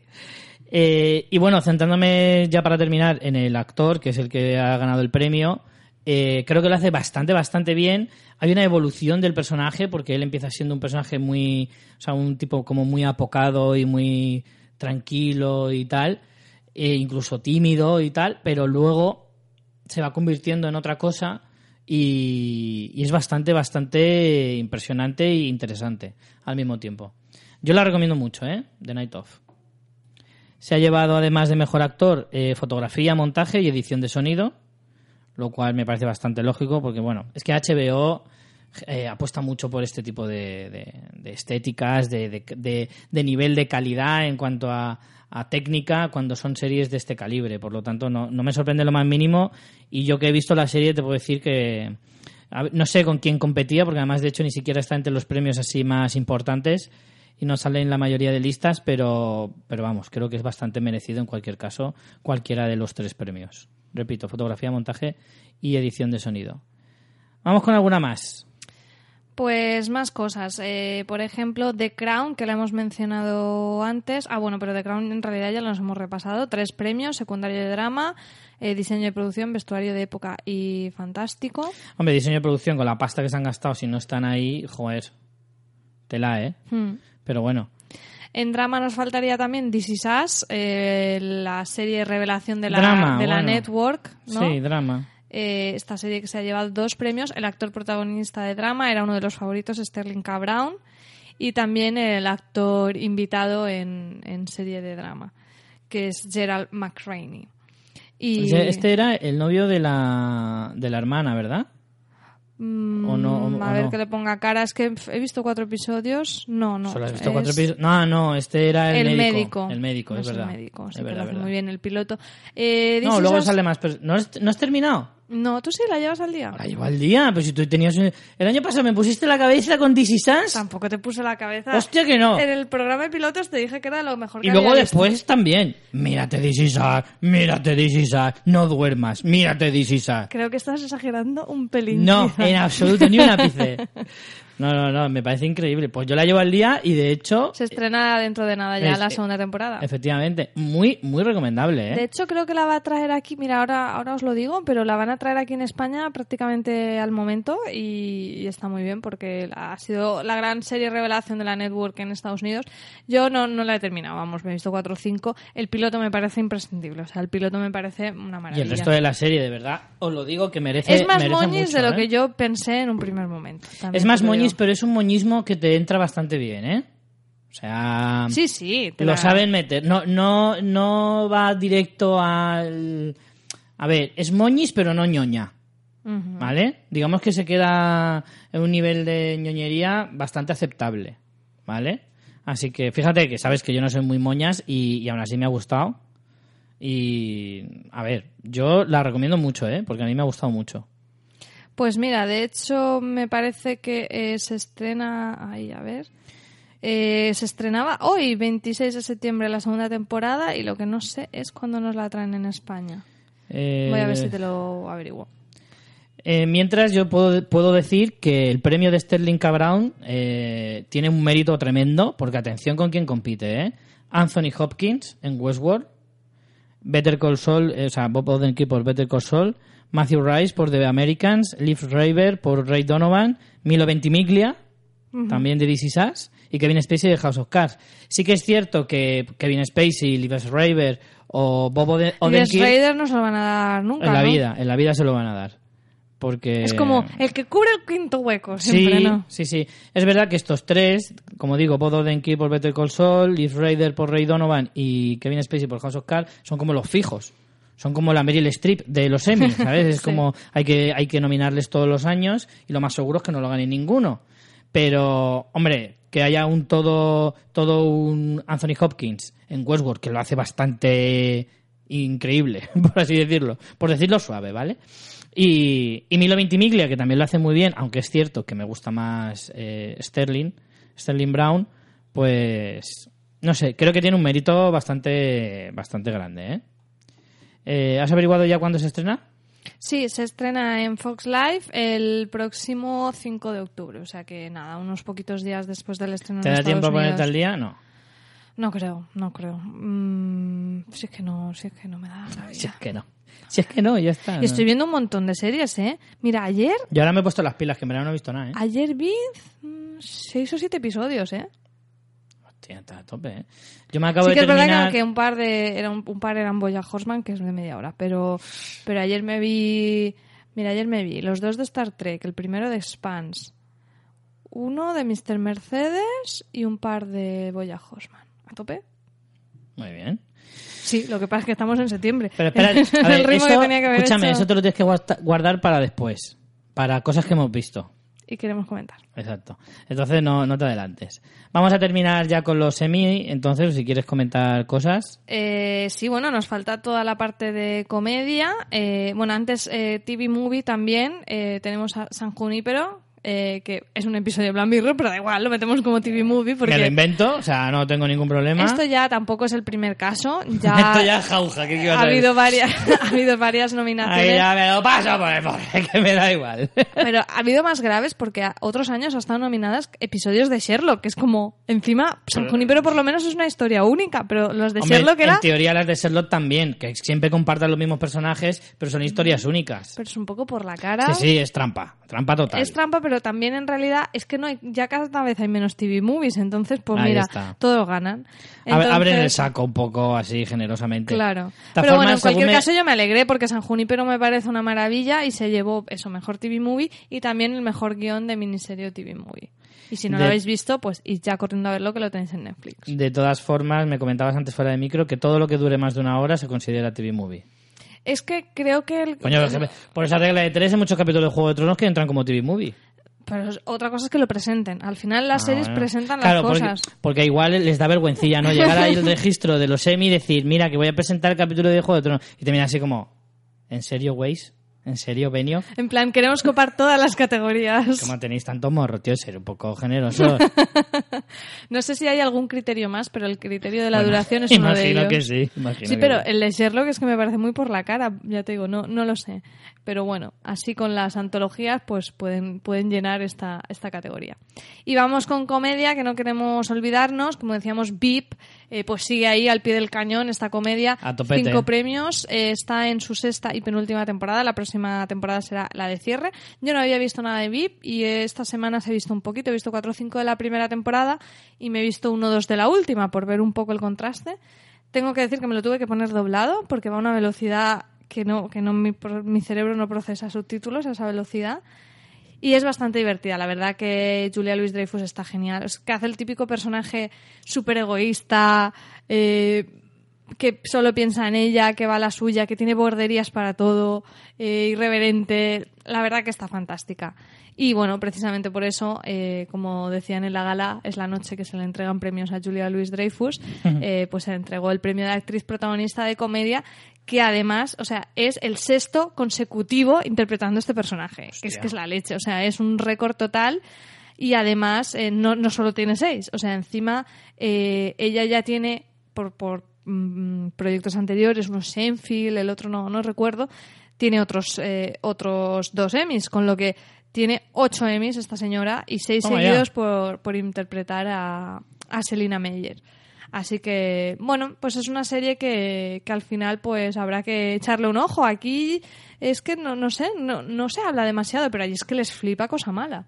Yo empecé a ver el piloto hace poco y no me acabó de encantar, pero le voy a dar otra oportunidad porque efectivamente si tanto se habla de ella es que no puede ser tan mala. Es que al final es lo que pasa muchas veces en las comedias, que hay que darles un tiempo. Y también es lo que digo yo, mm, digo, bueno, pues eh, mejor igual empezar por empezar por las por la- por la última temporada, que ya ves tú que te vas a spoilear, que sí, que empieza ella siendo ella empieza siendo esa- vicepresidenta. Tú- Esas cosas que hacen los millennials a mí no... no Ya, ¿eh? tú eres de- Yo soy muy clásico en eso. No, no, no, no, no. Oye, pues te voy a decir una cosa. Esta chica tiene, como, como me dijo el otro día eh, Rafa Gambín, que me desarmó completamente, tiene un zapatazo, ¿eh? tiene un zapatazo. Y es increíble porque yo que estoy viendo Seinfeld, como ya sabéis, porque lo he dicho chorro mil veces, ¿eh? Es increíble porque en Seinfeld está horrorosa, sobre todo por la moda que había en los 90, pobrecita, que no es su culpa, pero no, no era nada atractiva. Y aquí, hostia, ahora tiene, pues eso, un zapatazo bien dado, ¿eh? Zapatazo. Zapatazo me encanta. Me parece muy horrible porque es muy violento eso, ¿eh? Pero es muy gracioso. Sí, pero no, no me gusta. En fin, pues eso, la tenéis disponible las seis temporadas en HBO, o sea que yo ya he empezado por ahí a, a darle una oportunidad y sí que es verdad que siempre me había dado pereza por eso, porque son tantas temporadas que es como empezar una comedia, pero bueno, va- creo que va a ser próximamente una de mis comedias para la hora de comer, que siempre va bien tener una comedia para la hora de comer. Ahora, en cuanto se te acabe mm, Bojack, Sí, es que ahora tengo un par. Eh, tengo, estoy con Insecure y con Bojack. Con Bojack he empezado ahora la cuarta temporada. Eh, bueno, pues VIP se llevó comedia, actriz de comedia, casting de comedia y después de los técnicos, fotografía y diseño y producción. pues es curioso que no tiene ningún globo de oro por VIP, ¿eh? Lo estaba mirando ahora y es muy, es- me flipa que tenga seis semis consecutivos y ningún globo de oro. Es muy raro, tío. Después en Sí, sí que lo tiene por Seinfeld. Globo de oro, digo, pero por VIP no. Sí, te iba a decir, yo digo, ¿estás seguro? Porque yo he mirado antes en su ficha y me salía un globo de oro, claro, tiene era tiene por, Seinfeld. Seinfeld, pero no por, por VIP. Después, más premios de comedia. Bueno, antes, eh, hace unos años, es que VIP arrasaba con todas las categorías. Ahora parece que puede haber un pequeño relevo con Atlanta, por ejemplo, que se ha llevado dos premios. Actor protagonista de comedia con Donald Glover. También creo que es el primer eh, actor y director negro que se lleva en esta categoría o alguna cosa así. Y eh, por dirección. Eh, Atlanta yo me vi tres o cuatro y no acabé de cogerle el tono. La quiero terminar porque sé que en realidad es el tipo de comedia indie que a mí me mola bastante. A- Sí, a ti no. De las pero- de, de las de como no te gusta reírte, mírate esta comedia. En serio, tío, yo, de verdad, ¿qué le hace gracia a los millennials? Richie, Yo creo que disfrutan más siendo, que estando yo- serios que riéndose. yo creo que tú eres millennial, ¿tú lo has pensado? No sé, vamos. No, mira, si soy un millennial, seré un, un rezagado, un maltratado en el instituto. O sea, voy a- voy a- me van a hacer bullying los millennials, porque no caso con casi nada de lo que hacen los millennials. O sea, esta serie, yo lo vi, vi el piloto y esto, eh, venga, vamos a reírnos, a tope, venga. Pero que no era de eso. Es que, ¿sabes Joder, qué pasa? tío, pero es que a la gente no le gusta reírse. Muchas de estas series es que al final esa clasificación de comedia y de drama es muy excluyente porque No, no, no, no. Nada excluyente. Tiene, a lo mejor tiene como un 97% de drama y un 3% de, de comedia si eres así de gracioso. Tú, en tu mente, y te la montas tú el chiste. O sea, de verdad, tío, es que me vi Pero el es que capítulo- todo solo lo de me- media creo que solo me reí en un solo chiste. En una sola cosa que dices, bueno, eh, y te estoy haciendo un favor, ¿eh? pero que, que este tipo de historias de media hora que no son dramas y tampoco son comedias, pues no tienen categoría. Es que es el problema, que parece que todas las series que duran media hora tienen que ser comedias. O sea, a partir de 40 minutos ya puedes, ya te tomo en serio. Si tienes menos de 40 minutos, no te voy a tomar en serio. ¿Sabes? No, no entiendo por qué eso. Sí, no sé. Eh, después de, también en comedia, esta sí que es más comedia, Master of None. Eh, Richie, ¿no has visto nada de Master No, esta no, no he visto Pues nada. a mí me flipa. En cosas que hemos visto y queremos destacar, me he Otra- visto... Pero es que me, me da la sensación de que es otra milianada. Es bastante millennial, pero... ¡Qué pereza! Pero dale ¡Qué una pereza oportunidad. me dais, tío! ¡Qué pereza me dais, colega! Es que Pero sois no, lo pero es, peor. no es como Atlanta, ni es como Girls, es más divertida. Hombre, me da la se- yo por los pocos vídeos que he visto me da la sensación de que es mm, tira más hacia la comedia o Mira. al menos lo pretende. Otra cosa es que me haga gracia. Richie, esta te puede gustar. Mira, Transparent también la llaman comedia. ¿Eh? Que es para llorar a veces. Que, hostia, que si es para llorar, solo para ver cómo visten ya. Y no me refiero a Jeffrey Tambor, precisamente. Me refiero a todos los demás. Hostia, esa, ahí sí que te, te ríes bastante. Creo que es lo que más gracioso me hizo de toda la serie. Y solo vi un capítulo. Richie, no es tu tipo de serie. eso No me está claro. Y Master of None, pues le daré una No, oportunidad. Master of None, míratela. Eh, dos premios. El que más ilusión me hizo fue el de guion de comedia por un episodio que se llama Thanksgiving, que además es una historia suelta. Si no, mírate este. Lo que pasa es que no tienes el bagaje de los personajes. Eh, es eh, centrado en el, protagon en el personaje de la... Bueno, el, el protagonista mm, de la serie... Eh, uy, ahora no me sale el nombre de... Ah, sí, Deb. Así Ansari, que interpreta a Deb, pues su mejor amiga en, en la serie. Es una mujer negra y lesbiana. Entonces, en Thanksgiving es una historia de ella, donde se ven los días de acción de gracias en diferentes momentos, que Deb también está allí de acoplado en, en la familia, en diferentes épocas, de niños, mediana edad, y al final es un poco el, el cómo ella cuenta a su familia que es lesbiana y los diferentes momentos y es, es una pasada.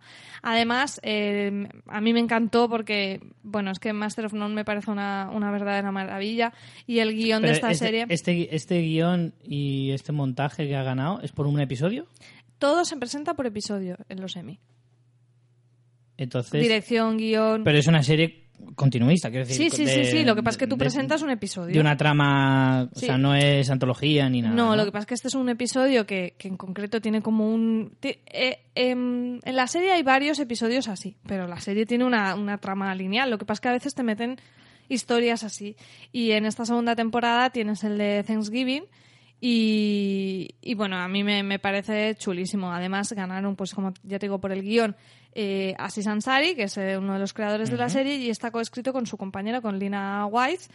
Además, Asís eh, le, mm, le- Bueno, no es que le dejó, tenía todo el derecho igual que él, pero que la que dio el discurso fue Lina, que además es un poco una historia, en cierta manera, autobiográfica, porque ella también es una, una mujer afroamericana y lesbiana y tuvo un discurso también muy bonito so, que, dando visibilidad a- al colectivo LGTB. Y ella, precisamente, es la primera mujer eh, negra en la historia de los Emmy que gana en la categoría de guion. Así que también, como decíamos, muy, muy plurales. Y además ganó también Master of None por montaje. Y es que la segunda temporada es una verdadera maravilla. Eh, tiene homenajes al, al cine neorrealista italiano. Es una pasada. O sea, Master of None para mí mm, está en mi top y se ha convertido en una de mis series favoritas. A esa sí que le echaré un vistazo. Lo que no te prometo es que me guste, pero bueno, ya veremos. Em, Los millennials, luego, si quieres, te cuento un poquito más de Master of None. O si quieres, ya aprovecho y ya me la quito para después. Porque iba a comentarte que la- en cosas que hemos visto. y Ah, ahora luego la volvemos a comentar si quieres. Vamos Vale. a terminar ya porque además nos queda ya un pequeño comentario sobre Saturday Night Live que ha vuelto a ganar ocho premios A lo bestia. O sea, no De sé cuántos modos- premios llevará ya. Pf, No lo sé. Lo que pasa es que el de programa de variedades de sketches, que es como el de su categoría, de este tipo de formato, hacía muchísimos años que no lo ganaba, ¿eh? desde el 90 y pico.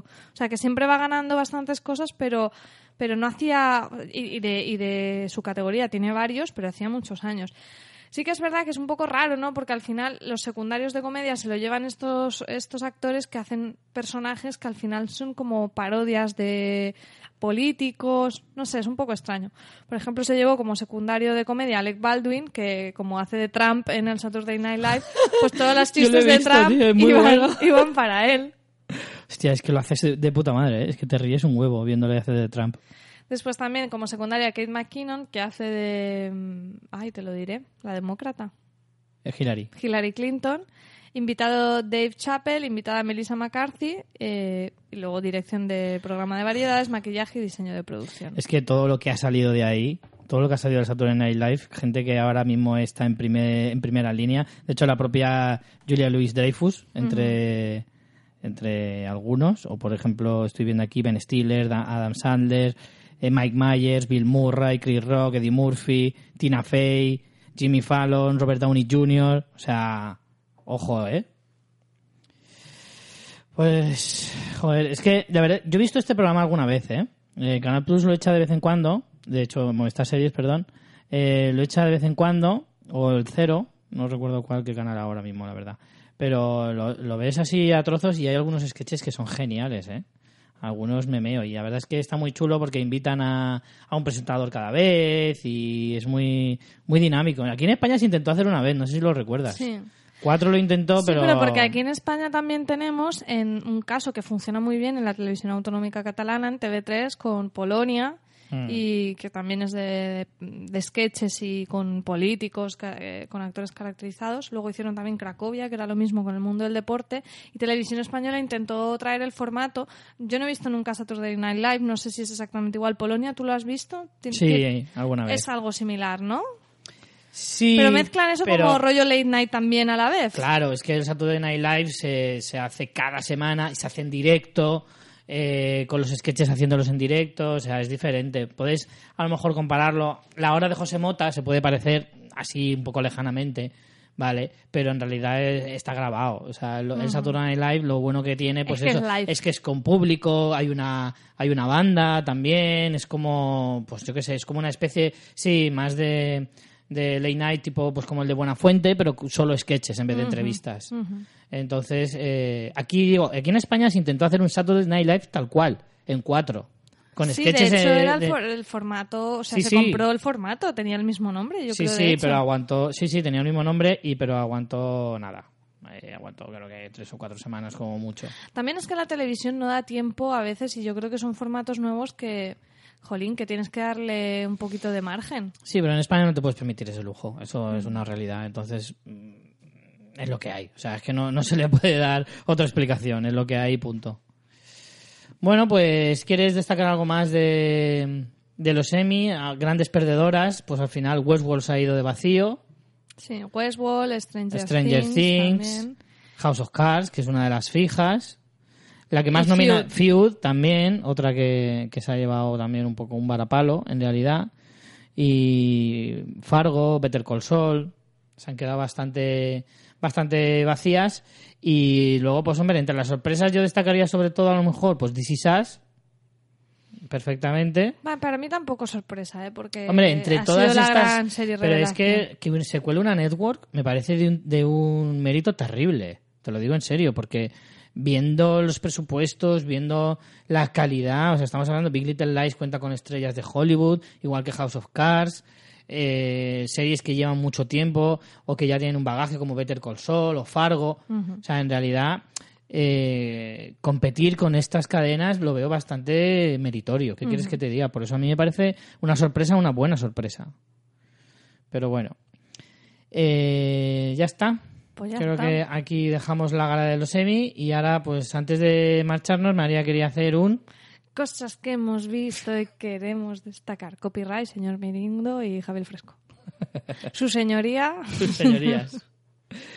Vale, pues empieza tú, que creo que tienes más. Vamos a hacer simplemente un... Un picadito así Un picadito. de lo que hemos visto en verano. Pues empiezo con Master of None, que ya estaba hablando de ella. Pues a, a mí me parece una verdadera maravilla esta serie ¿Cuántos de... episodios tiene por temporada? Pocos, unos 10 o así por temporada. Pocos, 20 minutos, pocos. 25 como mucho, Sí, ¿no? por ahí. Bueno, tiene duraciones diferentes. En esto se nota que es una Duración producción de Netflix. genital, ¿no? Tiene duración genital, sobre todo en la segunda temporada hay un capítulo de 40 minutos, así por la cara, y, y- y está muy bien, la verdad. Eh, aprovecha también la libertad que le dan en la serie para, para hacerla. Los creadores son Aziz Ansari y Alan Young, que también tiene un pequeño personaje, el protagonista es Aziz Ansari. Y bueno, al final cuenta la vida de un treintañero en Nueva York, cosa que quizá hemos visto millones de veces, pero con la particularidad también de que es una visión muy de autor de este, de este hombre, porque él es indio de, o sea, es, es americano de mm, segunda generación de inmigrantes indios. Sus padres salen en la serie interpretando a sus padres y tiene mucho de autobiográfica. De hecho, en Netflix también tenéis disponible un par de monólogos de él y te ¿Cómo das se cuenta- llama él? ¿Has dicho, perdona? Aziz Ansari Mm. y te das cuenta de que ves muchos paralelismos entre los monólogos y la serie. O sea, él es un humorista que se nota que, que- que ya lleva eh, pues unos temas recurrentes, ¿no? Que son sus, sus inquietudes.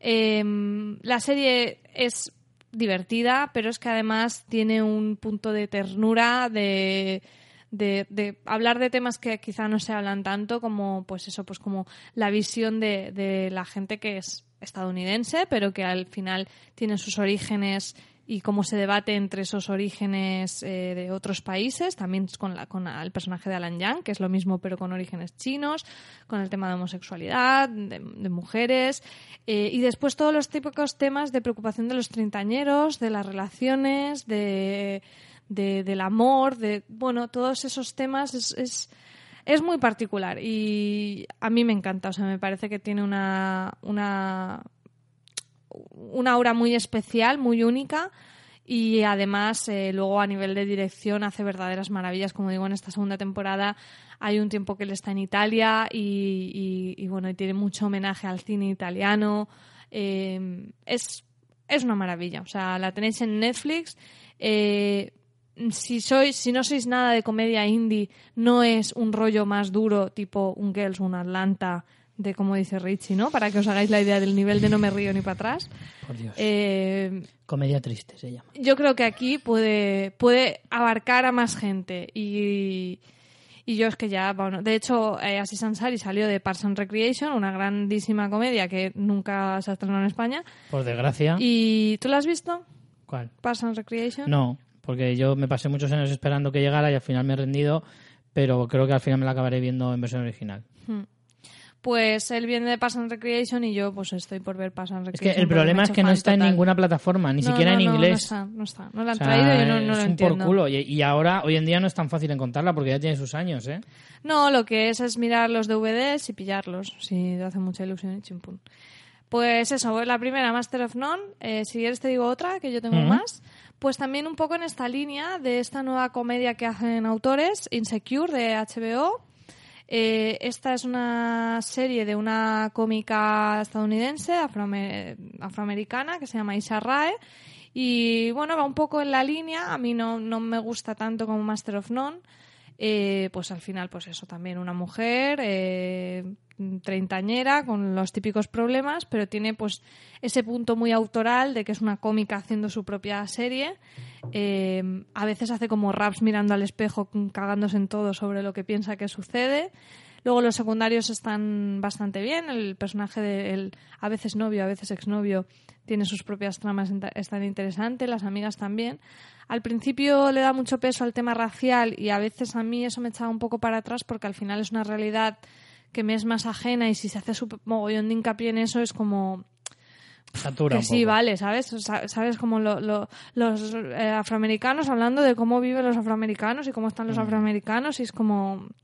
mm, Al principio me mm, pa- parecía un poquito más cargante, luego ya sigue tratando esos temas, que me parece estupendo, o sea, es como lo que decía de Master of None, o sea, lo que me mola de que haya este tipo de gente haciendo ellos obras es que tienes visiones del mundo nuevas y distintas pero que sean también más universales. Entonces, bueno, luego ya es un poco más universal. La temporada primera está muy bien, estoy a punto de terminar la segunda, que además me parece que, que da un salto de calidad. Y es, está, está bien, es, es una serie maja, no es de carcajada, pero también es divertida y está en HBO.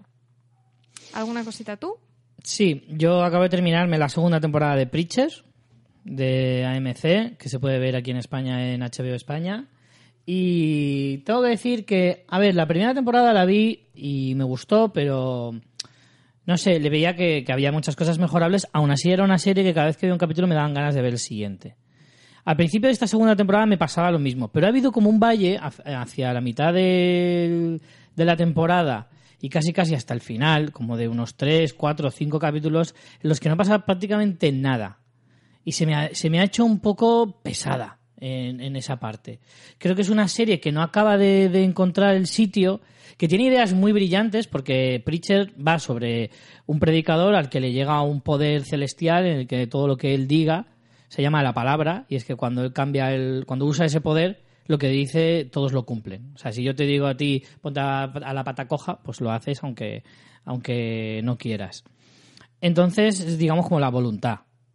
Y, y la, la historia se centra en el, este predicador que va con un, con un amigo que es vampiro y con su exnovia mm, barra socia y tal cuando eran delincuentes, porque este es ahora sacerdote, pero antes era delincuente Todos tenemos como un profesión. pasado, ¿no? ¿no? Entonces van los tres buscando a Dios que ha desaparecido. Dios Ajá. se ha ido del cielo, ¿vale? Porque se ha cansado y se ha ido a la tierra y se ha perdido por allí. Y entonces la misión de este predicador es buscarle para ponerle en su sitio otra vez. Entonces, eh, por el camino, pues se encuentra un montón de gente eh, que tiene sus propios intereses respecto a este, a este tema. Entonces, hace del cielo y del infierno, porque se, le, se te muestran cómo es el infierno, o la idea de cómo tienen de ser el infierno, que es como una especie de cárcel de máxima seguridad, eh, muy, muy muy, loco, ¿no? chabacana, todo muy loco, ¿vale? Es la serie más blasfema que he visto en mi vida, eso para empezar. Eso me gusta. Lo cual hace que sea muy interesante. Entonces, tiene una visión de las cosas. eh, sale Hitler en, la- en la- en el infierno, que es muy gracioso el personaje, porque es un tío así como muy normal. Pero. Y, y no sé, es como. Tiene ideas súper brillantes en algunos puntos, pero en lo que es el peso de trama, les cuesta mucho tener un, un dinamismo que, que te haga la serie eh, fácil. ¿Vale? Y los personajes principales, sobre todo, les veo como muy insustanciales, que les falta como más. Más, Más garra, más ¿no? empaque, sí, ser un poco más carismáticos. ¿vale? Y tener más momentos de brillantez. Eh, ha habido, de hecho es que ha habido en este periodo que te digo que se me ha ido un poco de el, el interés. Dos de los, o sea, el, el predicador, pues como es el protagonista, pues al final todo lo que haga o diga, pues siempre te va a interesar, ¿no? Porque es el que lleva el peso de la trama. Sí, pero por eso, porque Pero los movido otros por la dos- trama, no a lo mejor en sí no, él. no por él, efectivamente.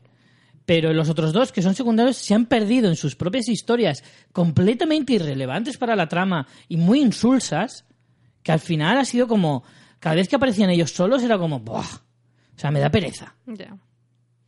Eso es una faena. Cuando te pasa con una serie, Sí. el otro día lo pensaba yo sobre Unbreakable Kimmy Smith, que hay un personaje que odio, el de Lillian, y cada Sí. vez que sales como...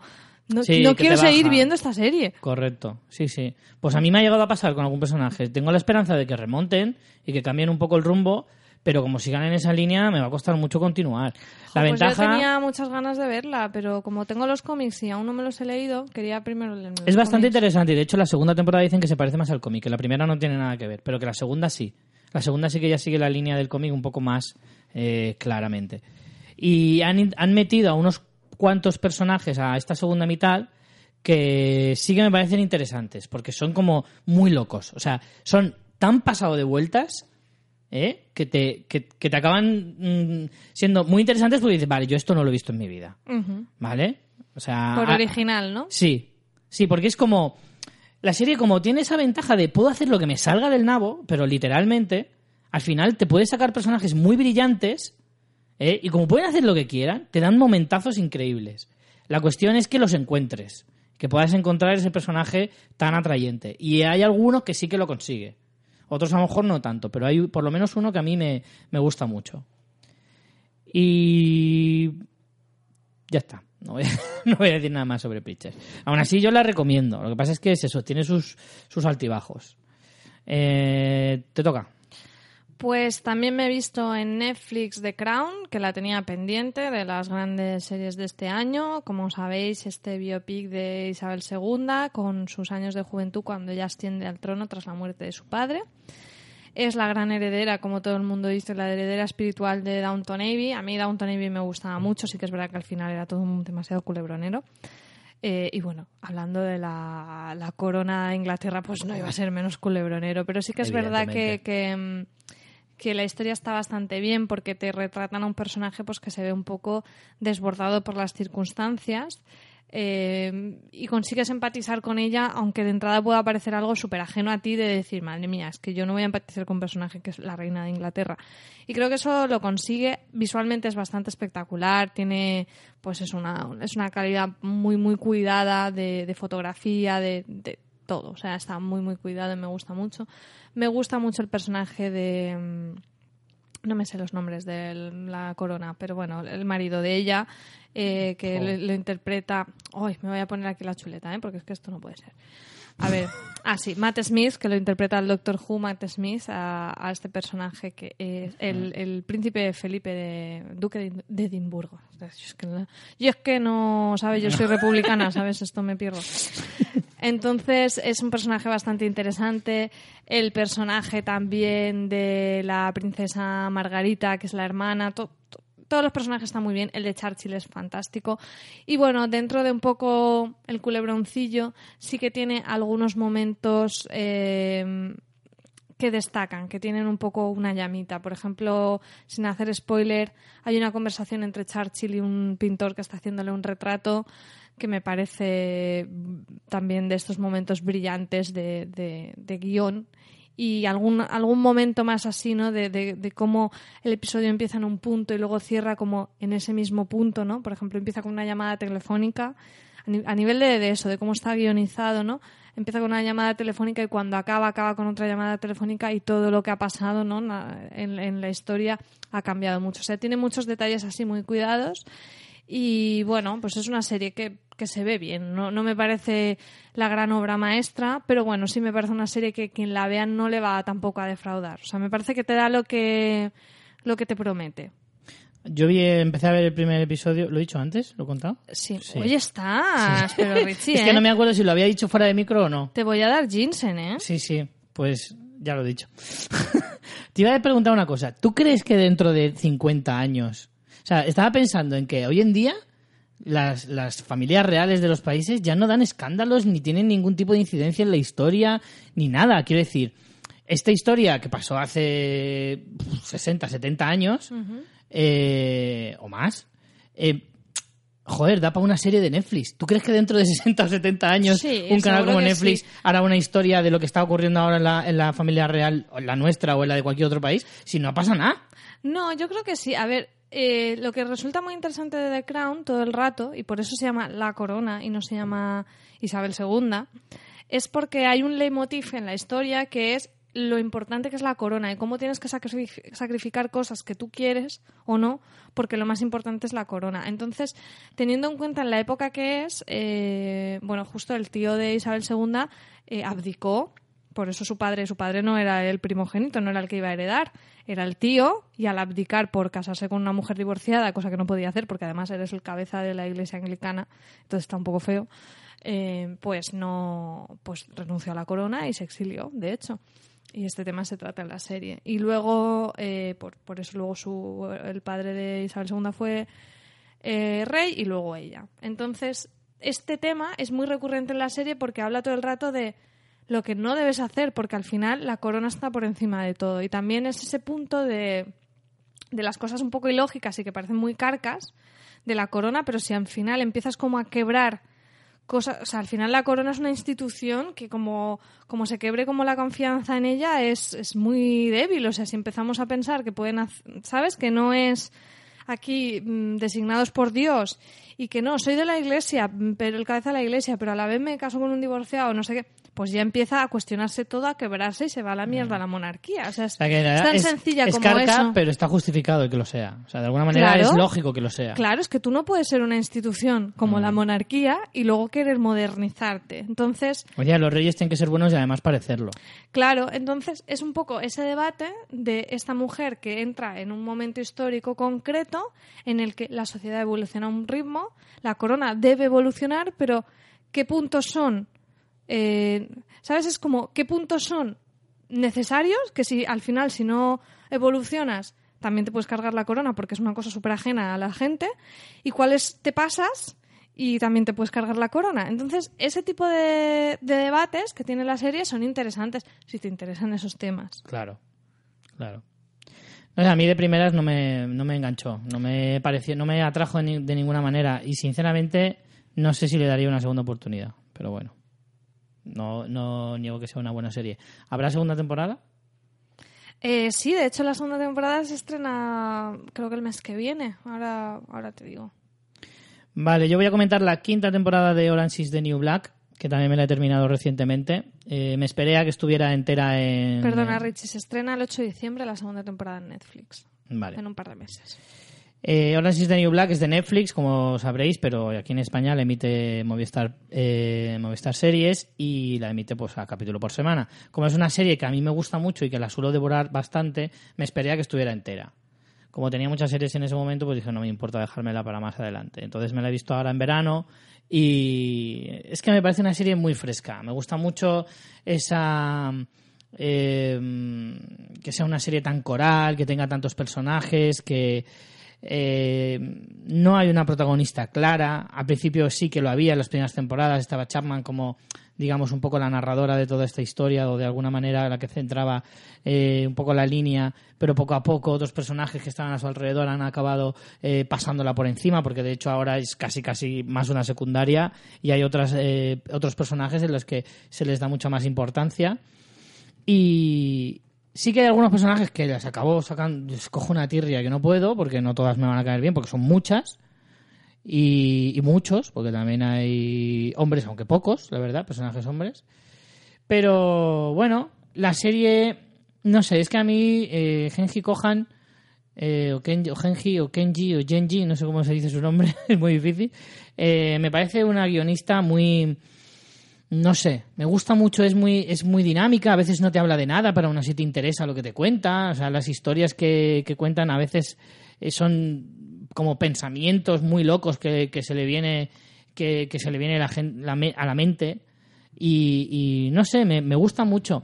Luego también hay muchas tramas de, de yo te traiciono, yo me junto, yo te quiero, no te quiero, tal y cual, que esos, esas eh, historias pues siempre le dan bastante vidilla.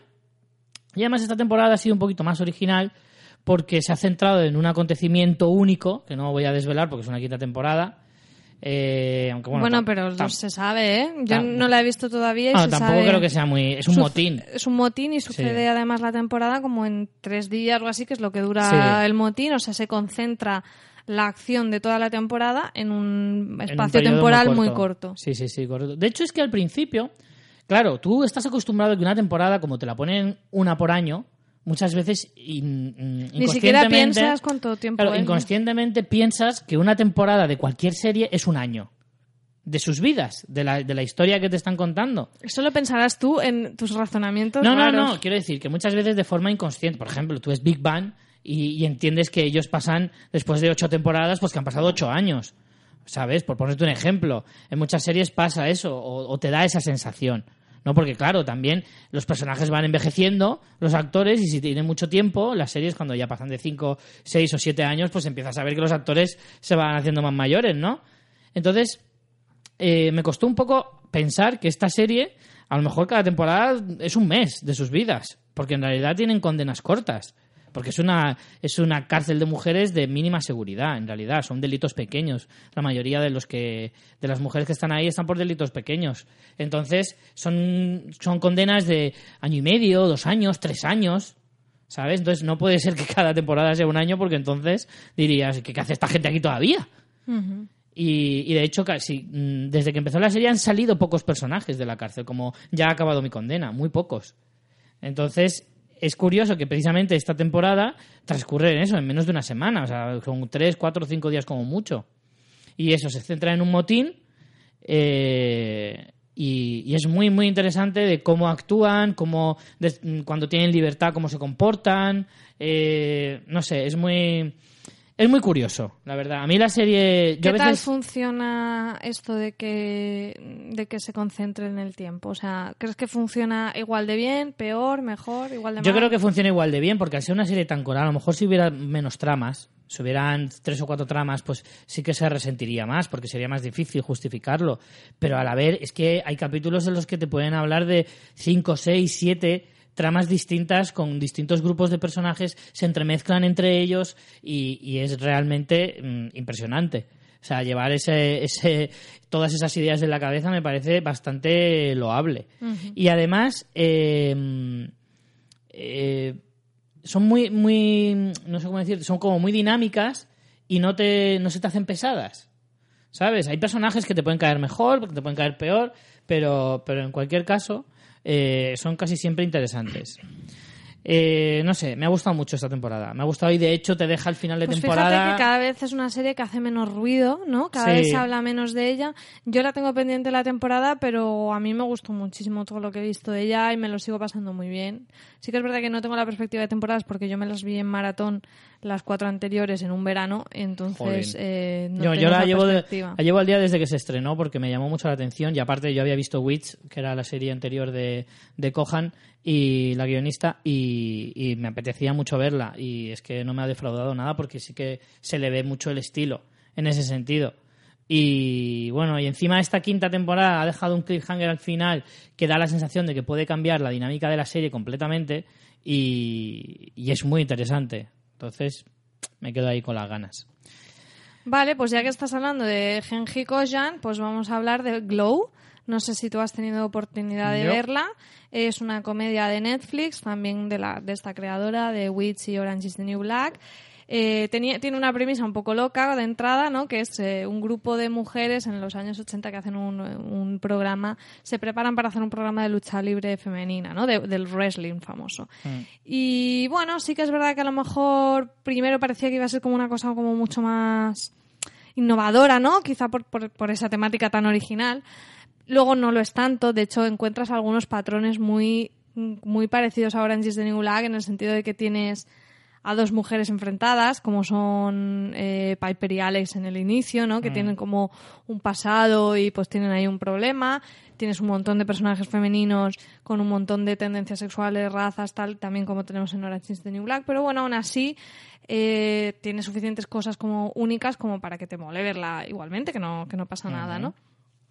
Entonces, eh, también tiene un personaje masculino muy chulo que es el interpretado por Mark Maron, que es podcaster. O sea, eh, me parece muy guay lo de este hombre. Y, y bueno, el personaje de Alison Brie al principio es un poco odioso, pero luego cada vez te va gustando más y tiene puntos muy cómicos. Al principio es como la odias, pero luego hace mucha gracia. Eh, los secundarios en general están muy bien, como suelen ser los repartos de esta, de esta creadora. Y al final es una serie súper cortita, de media hora, que se ve como muy, muy agradable. O sea, yo me la vi en tres días o así, porque es de esto que, que te deja como con tan buen sabor de boca, ¿sabes? Como tan, tan simpática, que te la ves casi un episodio detrás de otro. Y como digo, está en Netflix, así que nada, así que la, la recomiendo. Sin ser la serie definitiva de la vida, es una serie que está, está bien maja. Yo este verano también he visto Chains de Hulu, que aquí en España se ha visto en calle 13. Eh, una serie muy eh, melancólica al mismo tiempo que intrigante, ¿vale? Es un thriller, es la nueva, la última serie que ha hecho Hugh Laurie después de, mm, de esta, ¿cómo se llamaba? De Management, ¿cómo se llamaba? Night El infiltrado. Manager. Sí, el infiltrado. El infiltrado. Eh, yo el infiltrado no la llegué a ver, vi el primer episodio, no me convenció mucho, pero esta Change es esta de que hay como cambios de identidad y psicológico raro y... Mm, sí no. A ver, la, la historia se centra en... Hugh Laurie es un psiquiatra eh, que ha tenido también un pasado un poco turbio, que se encuentra con una paciente Pero sí que es la que yo te digo. con muchos problemas con su marido, que es un policía corrupto y, y bueno, se va enredando todo mucho y tiene la- el apoyo de un personaje que a mí me ha gustado mucho, interpretado por Ethan Suplee, que si lo- no lo conocéis, es el que eh, era el hermano de... eh, en Me llamo Earl, el hermano tonto, este chico tan grandote Sí, sí, sí, sí. y tal, pues que, fíjate que yo me vi las cuatro temporadas de Me llamo él y este y hacía un personaje de niño tonto y, y a veces insoportable. Eh, y aquí hace un personaje que no tiene nada que ver, absolutamente nada, pero es muy interesante. Yo empecé a verla porque Hugh Laurie me gusta mucho, yo soy un fanático de House, me flipa. Y en parte iba con miedo y a la vez ganas de que se pareciera a House. Y en realidad no se parecen nada. Lo bueno es que se sabe distanciar muy bien del personaje de House. Eh, una ventaja que puede tener el doblaje es que le cambian la voz. Porque la- sí, Bueno, sí, te digo que es una ventaja. O sea, si la vas a ver en versión doblada o si la vas a ver en versión original te da igual, pero si la vas a ver en versión doblada, eh, una de las cosas que a mí me tenía problema es que si le ponen la voz de House, que es súper característica, Vas a ver a House. ¿no? era muy difícil distinguirle. Pero sin embargo, al principio me costaba un poco acostumbrarme al, ca- al cambio de voz, pero luego me di cuenta de que me ayudaba. Porque me, me hacía evadirme mucho de, del personaje de Gregory House. Sin embargo, eh, eh, no solo en eso, también tengo que reconocer que Hugh Laurie lo hace muy bien, porque hace un personaje completamente distinto a House, a pesar de que también sea médico, aunque en otra rama. Y, y la historia me pareció que, que- que lleva un buen ritmo, ¿vale? Que no, no ni se hace larga ni se hace corta, creo que tiene la duración exacta. Son 10 episodios nada más, me parece, o por ahí, y que se, son muy, muy ágiles y que la historia te puede, te puede atrapar bastante, sobre todo el aura, me gusta mucho el aura que tiene, pues eso de, vive en una ciudad casi siempre nublada, no sé si es no sé, es costera, pero del norte de Estados Unidos. No, no, no sé decirte cuál, pero se la ve como muy apagada, muy, muy triste y va muy con el tono de la serie. Y me- a mí me gustó, me gustó bastante. He oído a mucha gente criticarla como que no es- un tampoco para tanto ni que no tiene nada de especial, pero a mí me pareció que si te gustan ese tipo de historias así melancólicas y, y grises, eh, es bastante interesante. No sé, a mí me gustó bastante. Yo había oído críticas bastante malas, pero bueno. Pues a mí me gustó mucho. Me fiaré de tu criterio. Vale, pues más cosas. Yo traigo una serie israelí. ¿Qué te parece? Toma ya.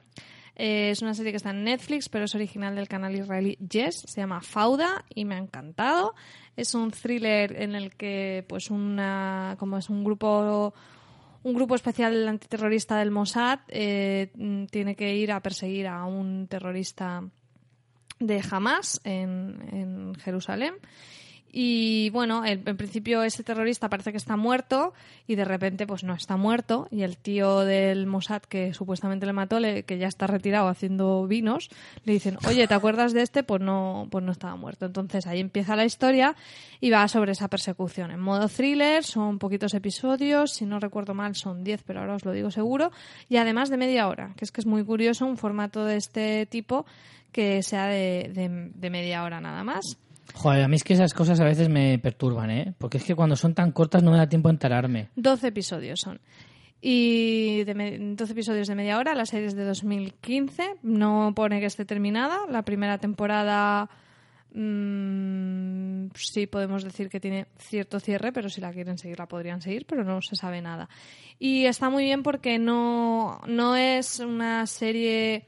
Sobre todo el, principio para mí está mejor que, que luego el avance porque en el principio te plantea muy bien la situación del conflicto de Israel y, Palestina, ¿no? Porque te, no, no hay unos villanos, entiendes a los dos grupos, a, tanto a los israelíes como a los palestinos, y creo que eso es- es- está muy bien, no es algo que se vea mucho en televisión.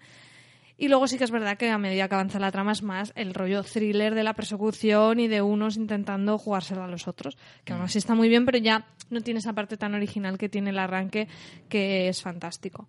Y nada, es una serie que tenía apuntada de hace muchísimo tiempo de estas series internacionales y, por fin me la vi, nada, también en muy poquito tiempo, porque 12 episodios de media hora prácticamente en tres días me, la, terminé. Además sí que engancha mucho, ¿eh? Sí que es de esta que tiene cada cliffhanger al final de cada episodio que dices, "¡Ah! tengo que ver el siguiente. Así que si os gusta este tipo de serie, vamos, eh, seguro que os va a encantar Fauda.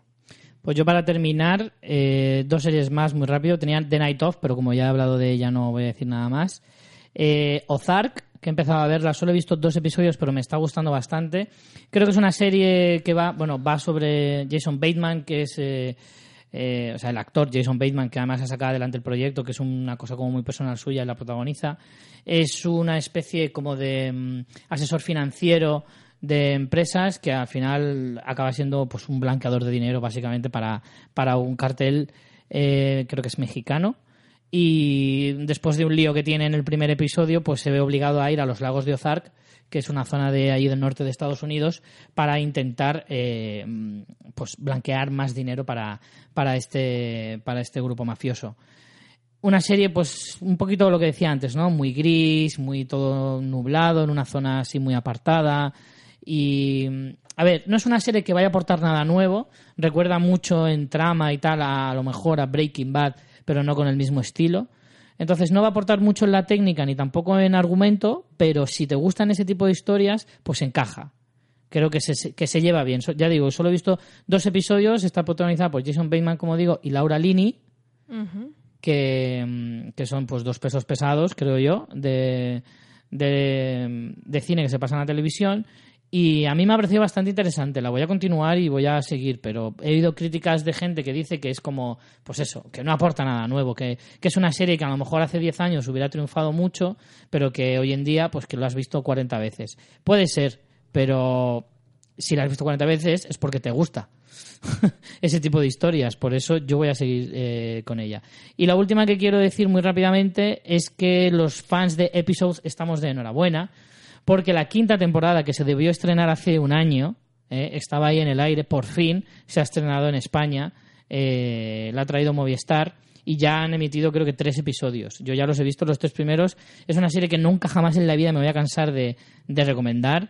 Os recuerdo muy rápidamente, protagonizada por Matt LeBlanc haciendo de sí mismo eh, y que te cuenta los entresijos de la televisión norteamericana y cómo funciona en la figura de él como actor y además como, como gran leyenda de, de la televisión de los 90 con Friends.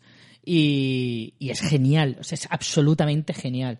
Si te gusta, es una comedia muy ácida, muy irreverente, que satiriza muchísimo sobre el mundo de la televisión, que además para los que nos gusta ese tipo de historias muy metas de- del mundo de la de Hollywood y cómo funciona y de lo frívolo y de lo cruel, que es a veces con este toque ácido de humor negro y bestial, eh, es que es la combinación absolutamente perfecta, con unos personajes geniales y, y a cada cual peor que el anterior, pero tremendamente divertidos. A mí es que es una de las mejores comedias que he visto nunca y es que Matt LeBlanc además está inmenso. Le tengo muchas ganas a esta comedia. Hace poco, además, justo escuché comentar en algún podcast, ahora no recuerdo en cuál, eh, también sobre el estreno de la nueva temporada y dije, jolín, es la eterna pendiente y además que tú siempre me, me hablas de ella. ¿Has dicho dónde está disponible? En Movistar. Hmm, pues la veremos. la Pero creo que ahora mismo en Movistar solo está disponible esta última temporada. Las otras habrá que buscarlas en otro lado. Pero eh, no lo sé, ¿eh? eso lo estoy diciendo un poco de memoria, pero creo que sí. Eh, yo es de estas series que cada vez que acaba el capítulo es como un mazazo en la cabeza. O sea, porque además casi siempre acaban los capítulos como muy de golpe y, y es que no te, no, te, no te enteras, no llegan a la media hora y es como, ¿ya? ¿En serio? Pues cada- a mí cada episodio me parece brillante. Y yo ya no tengo más. Pues yo tengo dos, pero como todavía no las han estrenado en España, no sé si esperarme o qué, aunque estoy bastante flipada con ellas. Tú misma. Decídelo tú. Venga, va, pues voy para ello. Pero rápido porque me toque ir. Vale, pues, pues que entonces no sé, porque para hablar rápido prefiero O guardármelas. igual cuando las. Ay, Por lo menos una la van a estrenar en breve, probablemente. Bueno, pues os dejo el cliffhanger y, y ya está. Una Vale. es Manhunt, una bomber de canal Discovery, que la traerá Discovery pronto también aquí a España, pero todavía no hay fecha y para mí os lo dejo ahí el cliffhanger de las mejores series del año. Pues ya está. Buscarla.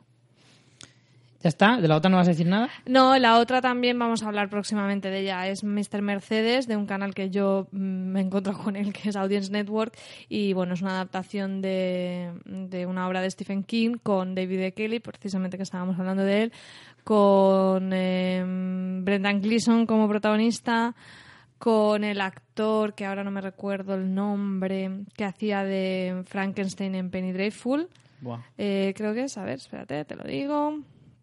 Tenía un Eh, nombre así curioso. Harry Treadaway y ¿Ves? también con, con la fantástica Mary Louise Parker, que también hemos Ah, mencionado sí. Wits. eh, una serie que me está enganchando bastante de capturar a un asesino, ¿no? De, de- del típico asesino que perturba a el detective retirado. Muchos clichés, pero bueno, con una trama bastante chula. Eh, y ya está. Y Manhan una Bomber sí que os, os la tengo que hablar tranquilamente. No puedo hablarla así rápido y corriendo. Vale, pues ya está. Eh, con esto llegamos al final del programa, del primer programa oficial de la temporada. Y nada, esperemos que os haya gustado. Yo creo que hemos puesto un montón de deberes, ¿no? Sí, joder, mogollón. Podemos decir que tenemos la el próximo programa, ya no puedo decir la próxima semana. Pues, Tengo que decir la próxima, el próximo programa. Eh, el tema, Sí. pero lo tenemos claro. No, Mm, no me ha quedado claro si lo tenemos La claro. verdad, mejor no lo decimos. Pues nada, señores, nos vemos dentro de dos semanitas. Eh, hasta entonces, María Santonja. Hasta la- dentro de una quincena, que no nos acostumbraremos nunca a decir esto. No, ya te digo yo que no. Oye, y dar muchas gracias de que hemos tenido muy buena acogida en este arranque de esta temporada. Sí, nos estáis escuchando mucho, no os habéis olvidado de nosotros. Qué bien, qué bonito. Recomendarnos a vuestros amigos. Contra todo pronóstico. bueno, señores, pues nos vemos entonces. Vean muchas series y muchas películas. Chao.